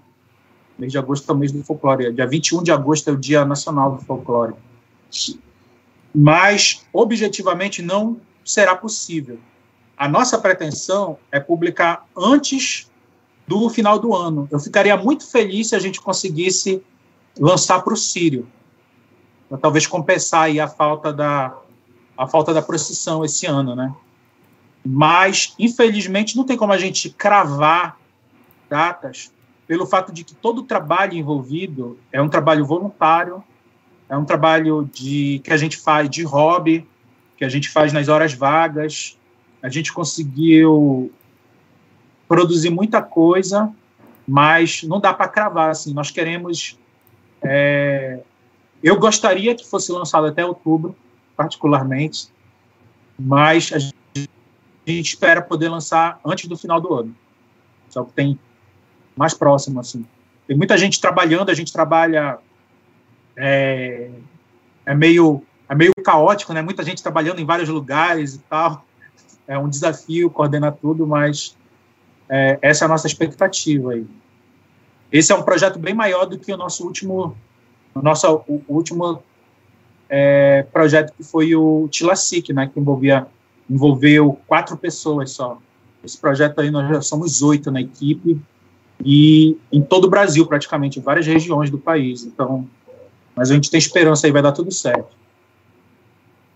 Perfeito. Vamos então agora à quinta e última rodada dessa entrevista e vamos começar pela pergunta do chat, que não é uma pergunta, mas eu achei um comentário bastante pertinente, que é conectado à pergunta do Lucas. Glailson, o comentário foi da Beatriz Ramoy. Ela disse: vocês poderiam fazer projetos de arrecadação financeira pelo Catarse no sentido de é, viabilizar o financiamento do jogo. O que, que tu pode comentar sobre isso, Glailson?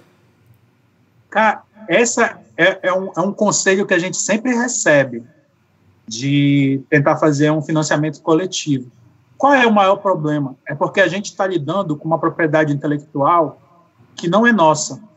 Né? Uhum. Não sei, tinha que ver, a gente teria que ter uma consultoria jurídica aí muito precisa de direito internacional de propriedade intelectual, porque é, eu não sei se isso pode gerar problemas. Eu, particularmente, assim, tenho muito receio pelo fato de que é uma propriedade intelectual de terceiros, né?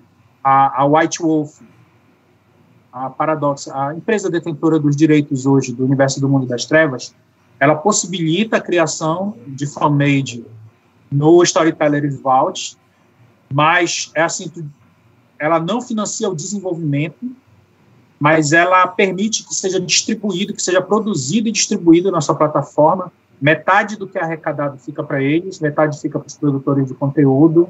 Mas eu não sei como é que ocorreria isso, se, se não teria algum embargo, ou se a gente teria que, que pagar alguma coisa para eles, para fazer um financiamento coletivo, para desenvolver material nesse universo. E aí, nessa incerteza, né, pelo sim, pelo não, a gente vai trabalhando mesmo como dar gratuitamente, se virando, tirando do bolso, na medida do que é possível, e vai produzindo material. E aí algumas pessoas, quem pode, né, quem tem consciência, às vezes paga alguma coisinha lá no material para dar uma força, mas é isso. Eu vou dizer, por exemplo, de tudo que foi gasto, o livro da linhagem Tilacic, a, gente não conseguiu recuperar nem metade do que foi investido, mesmo disponibilizando, cobrando. E aí que foi um investimento muito pequeno, assim, imagina, né? A gente, a gente gastou é, para produzir o livro, foi estimado é, cerca de, de, uns dois mil reais. Tipo assim, a gente não arrecadou 500. Caramba. Perfeito. Mas é isso, a gente, a gente também, como eu falei, a gente não tem pretensão de ganhar nada e tal. Mas, mas é essa a realidade. Grailson, eu vou, como é a minha pergunta agora, eu vou fazer, aproveitar esse gancho do financiamento, da questão dos direitos autorais, já que está se falando de mundo das trevas. O próprio nome do coletivo é Brasil in the Darkness, fazendo referência ao World of Darkness. Aí vai a minha pergunta, Glailson. Uh, como eu já disse nas minhas perguntas, o material de vocês é muito rico de informação, de valorização da cultura regional. E aí eu me pergunto, por que não fazer o próprio jogo? Por que não se desatrelar do mundo das trevas e criar algo próprio para não ter que ficar demais dependente das decisões da Paradox e dos proprietários do World of Darkness? Pode falar. É, assim, o, a página surgiu porque nós somos fãs do mundo das trevas. É o que a gente curte, é o que a gente gosta. Foi o que nos uniu para criar a página. Já surgiu essa discussão sobre a gente criar jogos próprios, independentes, com sistema próprio. É, seria teria que ser outra coisa que não ia ser a Brasil in the Darkness. Porque a Brasil in the Darkness é para o mundo das trevas, teria que ser outra coisa. Eu, particularmente, o que me faz desenvolver material para o mundo das trevas ainda é porque, por exemplo, com a Brasil in the Darkness, a gente alcança um público de. Hoje, a gente está alcançando um público de 14 mil pessoas. Né? Nós temos uma página com 2 mil, mais de 2.300 seguidores, que a gente, as nossas postagens alcançam um público de 14 mil pessoas. Eu, infelizmente, eu não acho que a gente teria todo esse alcance começando com algo do zero, né? Acho que a gente não, não, não teria a relevância, o alcance que a gente tem. Tipo assim, a gente nem é uma das maiores páginas do mundo das trevas hoje, né? Tem páginas bem maiores aí, tem grupos bem maiores, mas é, a gente tem um diferencial muito grande que é essa nossa abordagem, a, a valorização dos elementos da cultura, essa profundidade de pesquisa e tal.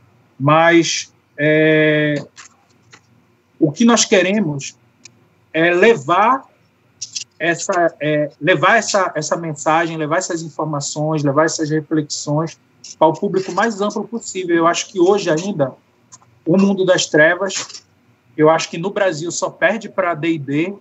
Tenho dúvidas se aqui em Belém, aqui no Pará, se não ganha até de D&D, porque eu vejo mais gente falar de mundo das trevas do que de D&D. Mas, assim, é, eu acho que para levar a mensagem mais longe, se nós estamos comprometidos com isso, e é tipo assim, todo. É, é, como a gente tem essa possibilidade, porque já tem uma certa estabilidade, já tem uma vida, é, pelo menos eu, assim, tenho uma vida mais organizadinha e tal, é, enquanto der, a gente vai fazendo. Depois a gente vê o que faz, quem sabe um dia parte para outra coisa, mas por enquanto o objetivo principal é que chegue no máximo de pessoas possíveis. Né? E que as pessoas se sintam representadas, porque é o, é o que todos nós que construímos a Brasil in the Darkness era o nosso anseio, porque nós somos fãs do mundo das trevas, mas nós não nos sentíamos representados no jogo. Então, a Brasil the Darkness ela surge disso, de ver a representação, né? Nós que somos negros, ver a cultura negra melhor representada, de uma forma mais digna, mais respeitosa, nortistas, né? Aqui o pessoal. Então, acho que é isso ainda. É uma coisa que a gente faz de hobby mesmo, é, é paixão pelo paixão por esse universo, pelo jogo. Perfeito. É isso. Daisy, sua vez. Acabaste, acabaste de falar de sentimento, e aí eu queria saber assim, qual é o sentimento que te aflora quando você lê, né, que o Brasil é só Amazônia e que a capital é Campinas? Cara, eu particularmente, para mim não é tão incômodo, porque eu sou como amazônida, né? Eu acho assim, é, dá um certo sentimentozinho assim de chupa São Paulo e Rio de Janeiro, sabe? Porque porque a gente que vive, a gente, a gente que vive aqui no norte, a gente está acostumado a ser tão esnobado, tão marginalizado, assim o Brasil parece tão resumido, né? É tipo assim, o carioca, o paulista, eles acham, é, é o sotaque do Brasil, a cultura brasileira. Prato típico do Brasil, feijoada, né? Porque é do Rio de Janeiro. Cultura brasileira, é o carnaval, lá na Sapucaí, né?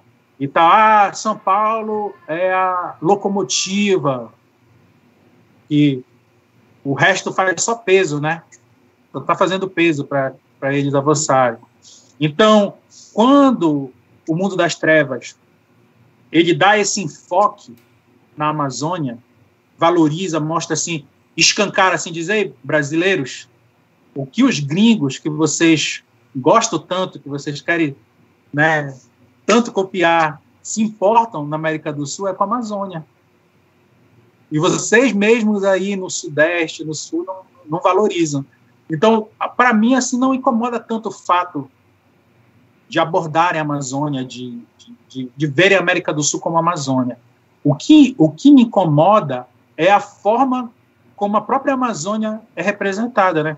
Por exemplo, eu que sou fã de lobisomem, nunca me conformo com o fato de que para nos salvar, para salvar a Amazônia, foi preciso vir um cria de ferros alemão, que é o Gogol, para nos salvar, porque nós não somos capazes de nos proteger sozinhos. Né? Então precisa vir um cria de ferros lá da Alemanha e tal. É, de misturar, por exemplo, de é, misturar a América do Sul tudo numa coisa só e não, não, não ver que, que o Brasil é diferente do, do, do, do Peru, que o Peru é diferente da Colômbia, que existem diferenças, existem coisas que nos unem, mas existem diferenças em cada país, e que mesmo dentro do Brasil existem. O Brasil é um país continental, o norte não é a mesma coisa que o nordeste, né? Não é como o pessoal lá do sudeste acha que é assim. No sudeste existe a região sul, sudeste e centro-oeste. Aí o nordeste é o seguinte: é a Bahia, da Bahia para cima é tudo Paraíba. E o norte e o nordeste não tem diferença nenhuma, né? É, é todo mundo nordestino. Paraense é nordestino, é, é, é, é, Paraíba, Amazonas é Paraíba. E aí eu acho assim. É, então, eu acho que o problema é a forma como é representada. Eu acho que o, os, o pessoal do Sudeste e do Sul eles se incomodam mais por essa generalização da Amazônia, pelo fato de que os suplementos abordam muito a Amazônia, foca muito na Amazônia e tal, mais do que a gente. Eu só queria que a representação fosse mais respeitosa, mas, assim, sendo consciencioso, eu acho que o mais correto ao representar o Brasil é abordar. Existem outros ecossistemas, por exemplo, tem a Mata Atlântica, tem a, a, a Caatinga, o Cerrado, existem outros ecossistemas tão ricos, ameaçados e tal, que dão boas histórias, dão bons cenários, que eu acho que a gente tem que, tem que explorar também, tem que reconhecer essa diversidade aí e, e eu acho que a gente só tem a ganhar com toda essa diversidade, essa riqueza de paisagem, de culturas e tal que o, que o Brasil pode oferecer no mundo das trevas. E é bom, né, porque enjoa jogar sempre do mesmo jeito tal, jogar sempre jogar sempre com a com o sobretudo preto e a katana e tal, não dá, né? Às vezes é, pode ser bom pegar um arco e flecha, uma borduna, outra coisa. Perfeito. Lucas, sua vez. Certo, eu, eu pensei uma informação no meio do, do que tu estava falando mais cedo e eu vi que tu é agrônomo.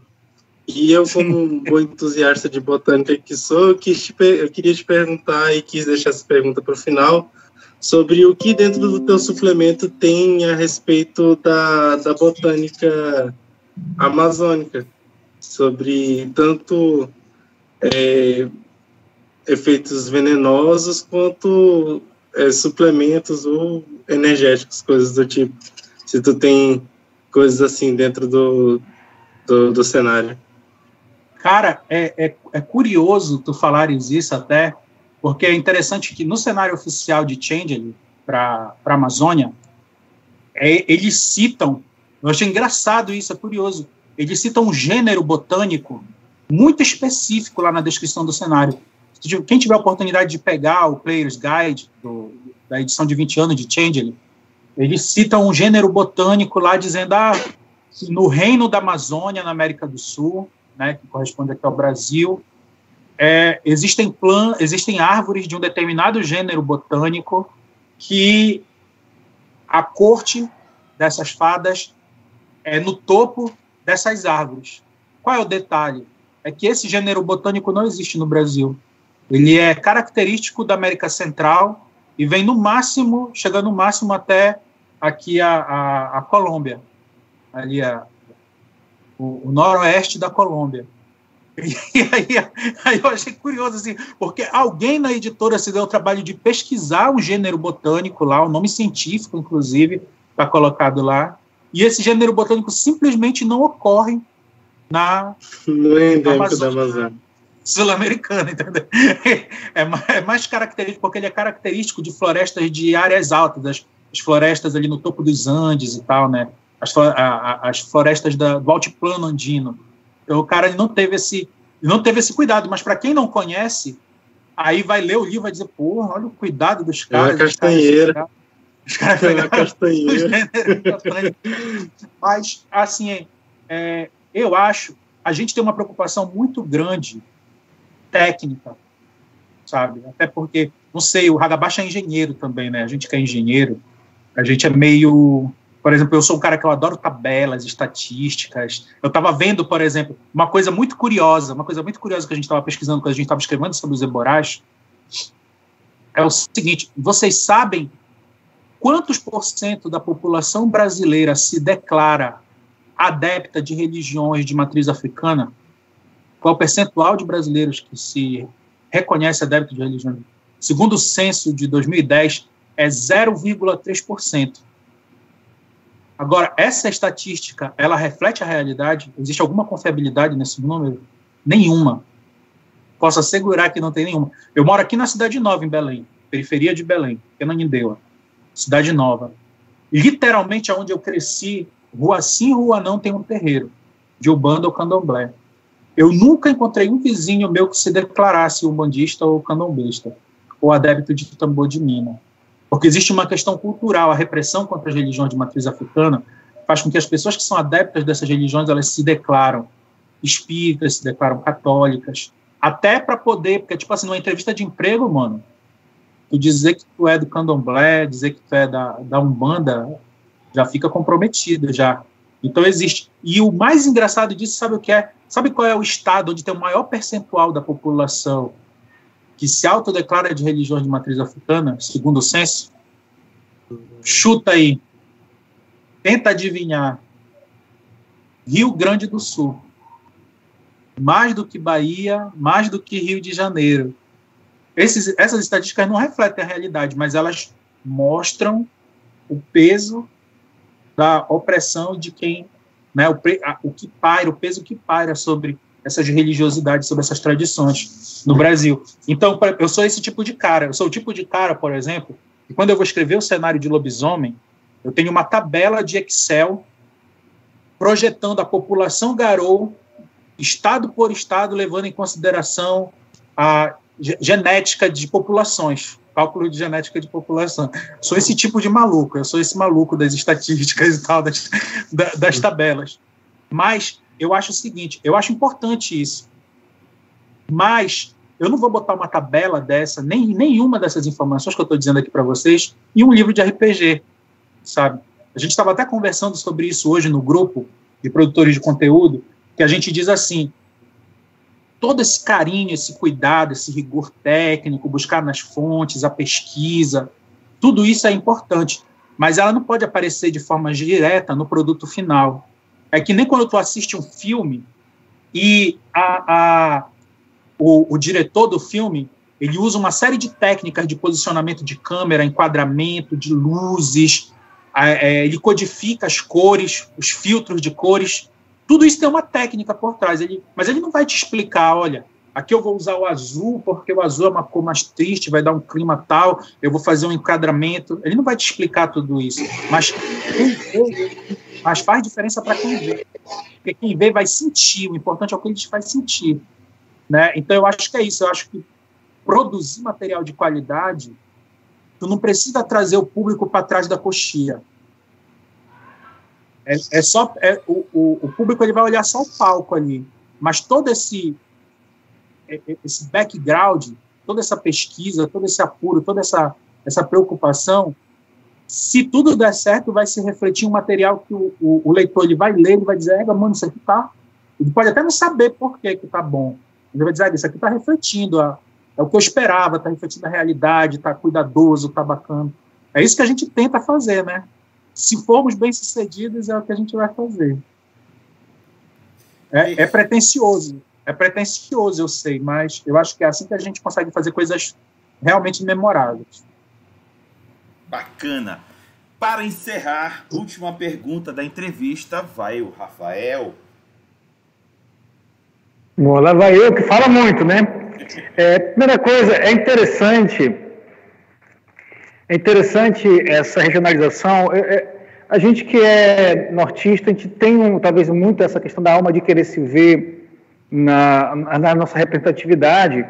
E isso foi algo que eu trouxe comigo do RPG de, desses anos todos. Como falando, participei de projetos ligados ao World of Darkness no, em Belém, na época, no final ali do, dos anos 90 para o início do, dos anos 2000, onde a gente trouxe o Regia Cross dos lobisomens para Belém. A gente regionalizou demais o, a pegada do lobisomem. Para ter uma ideia, o, o, os nossos carnes aqui eram carnes em tribos indígenas, inclusive alguns. O, o, carne, inclusive, daqui, que eu criei aqui para a cidade, de Parapebas, ele é. Ele é, é, tem um carne próprio de, de Basté, né, do, do, do dos homens onças, é, dentro lá da floresta de Carajás. Aqui nós temos também uma, algo muito próximo de tribo aqui também, que é o nosso KR da, da cidade de Parapebas. Em Belém, a gente também trouxe Belém, a gente regionalizou, por exemplo, a figura do Quitena, como índios mais amazônicos do que índios mais incas, mais é, é, é, é, centro-americanos. Então, a gente conseguiu trabalhar isso isso eu, eu trago essa carga para mim jogo isso também para o grupo dos aventureiros do Vale. Até a gente brinca aqui, às vezes, nesse sentido. É, então, então, a gente vai encontrar grupos como o meu, como, pessoas como eu também, em vários lugares. E e nós sabemos também que o projeto de vocês, que é o projeto Brasil in the Darkness, ele é um projeto que também é intercalado, creio que ele é intercalado também, né? Ele é um projeto intercalado, de mesas intercaladas também, de histórias intercaladas, como é, Não, a gente não promove, a gente não promove mesas. Ah, tá, gente, só material. A gente cria conteúdo. Conteúdo, tá, tá bom, tá bom. Pois é, ah, como eu te falei, é, é, a gente sabe que existem mesas intercaladas e projetos intercalados, e outros que querendo criar, por exemplo, eu quero ver se um dia a gente consegue um projeto intercalado é, com o World of Darkness de uma forma geral, mundial, aqui em Parapebas. Mas é interessante que eu também trago uma carga de conteúdo. E muitas vezes, muitas pessoas têm ideias e têm conteúdos já prontos. Eu estou te falando, eu tenho aqui um KR extremamente regionalizado para a região de Parapebas. E se eu ou outra pessoa quisesse é, é, conhecer mais, ingressar mais dentro do projeto de vocês do Brasil The Darkness, se quiser agregar nesse projeto, como é que ela vai fazer, como ela deve proceder, como isso, como ela pode é, é, é ingressar nesse grupo? Uma pergunta de uma forma geral que eu acho que, que muita gente está pensando uma hora dessa. Cara, assim, esse é exatamente foi para isso que o Brasil The Darkness surgiu para congregar criadores de conteúdo para o mundo das trevas no Brasil inteiro. Então, por exemplo, hoje a gente tem uma equipe formada por 12 pessoas em seis cidades diferentes, em cinco estados, né? E com esse, com esse objetivo. É, a gente já recebeu material, já publicou material assim que a gente recebe e tal. E é isso exatamente o que a gente busca, né? A gente está sempre buscando parceria, gente nova, abrindo espaço e tal, para quem quiser contribuir. O... Agora, assim, a gente tem uma certa linha de trabalho, a gente tem algumas, algumas diretrizes que a gente segue. Por exemplo, para nós, o debate sobre inclusão é um debate muito importante. Então, a gente sempre busca integrar é, temáticas LGBTs, temáticas negras, indígenas, nordestinas, essas coisas todas, assim, é, sempre integrar isso no nosso material. A gente procura respeitar muito o material oficial, que afinal de contas, senão a gente faz outra coisa, né? A gente procura muito, a gente tem um respeito muito grande pelo material oficial, mesmo quando a gente discorda do que o material oficial estabelece, a gente procura usar subterfúgios, né? Porque a própria White Wolf é, já fez vários retcons, já ajustou, por exemplo, é, é, rever determinados pontos. E é muito interessante porque todos os materiais, todos os livros da White Wolf, dificilmente eles cravam alguma coisa em pedra. Mesmo os livros normalmente são narrados do ponto de vista de determinados personagens que podem se demonstrar falhos, né? Então a gente diz, olha, não, de repente, quando a gente quer contradizer o material oficial, a gente diz, olha, é, a maioria acha que é assim, mas é porque eles não sabem que, na verdade, é assado e tal, e a gente vai, a gente vai fazendo. Então, a gente tem um respeito muito grande por observar, mas, antes de mais nada, a gente procura respeitar a proposta original da White Wolf, que é, dos jogos da White Wolf, que é ser um reflexo sombrio e distorcido da nossa realidade. Então a gente procura respeitar a realidade também, a gente procura ver assim, como é que a gente vai traduzir isso para o universo do jogo. Então, por exemplo, com relação à questão de lobisomem, né, já que nós somos fãs de lobisomem, é, o material oficial ele estabelece o seguinte, que os Garou, no Brasil, na América do Sul, eles são estrangeiros. Né? Não existem lobos nativos, não existem tribos nativas do, do, da América do Sul.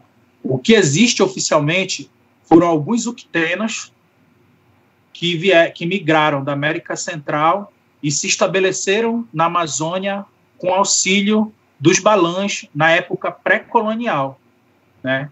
Mas aí depois no período colonial teve conflitos e tal, eles ficaram por aqui. A presença mais marcante de garotos só começa a acontecer na América do Sul a partir da guerra na Amazônia né, com a vinda do Gogol e tal, a guerra na Amazônia, que aí vem gente de tudo quanto é tribo, aí tem posto 5 a dar com pau, aqui eles botam, cada tribo tem um posto 5 aqui na Amazônia e tal. E aí o que acontece? Esse é o cenário oficial. Nós achamos que tem coerência no cenário oficial, que há uma coerência.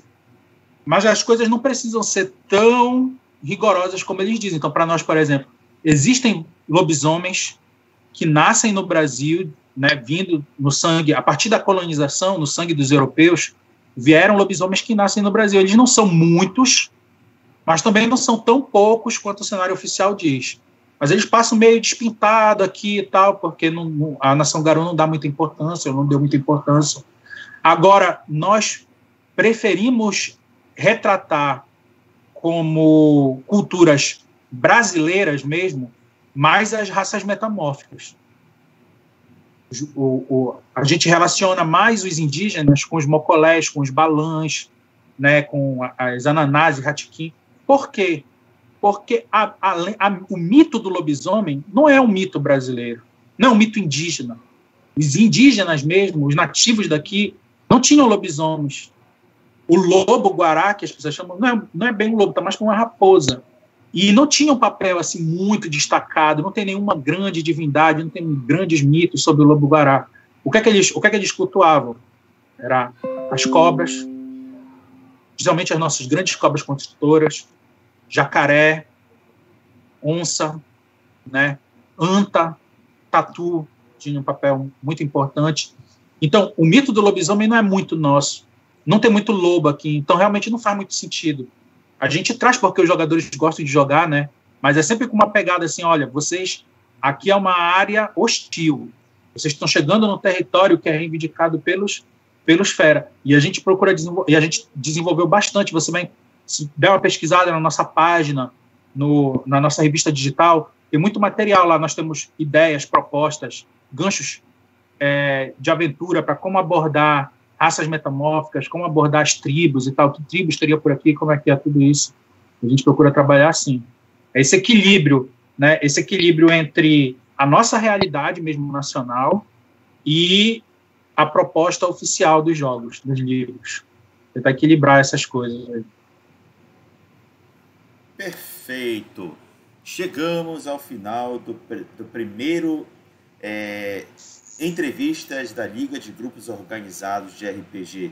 Gostaria de agradecer o Gailson por ter disponibilizado o seu tempo e compartilhado conosco e com quem assistiu aqui essa live todo o conhecimento e o trabalho que o Brasil in the Darkness está desenvolvendo não só para Tiante no Sonhar, como para todos os materiais de Mundo das Trevas, adaptando o Brasil a eles. Agradeço a todos que acompanharam a gente no chat, fizeram comentários e perguntas, e também agradeço aos integrantes da Liga que participaram aqui fazendo entrevistas.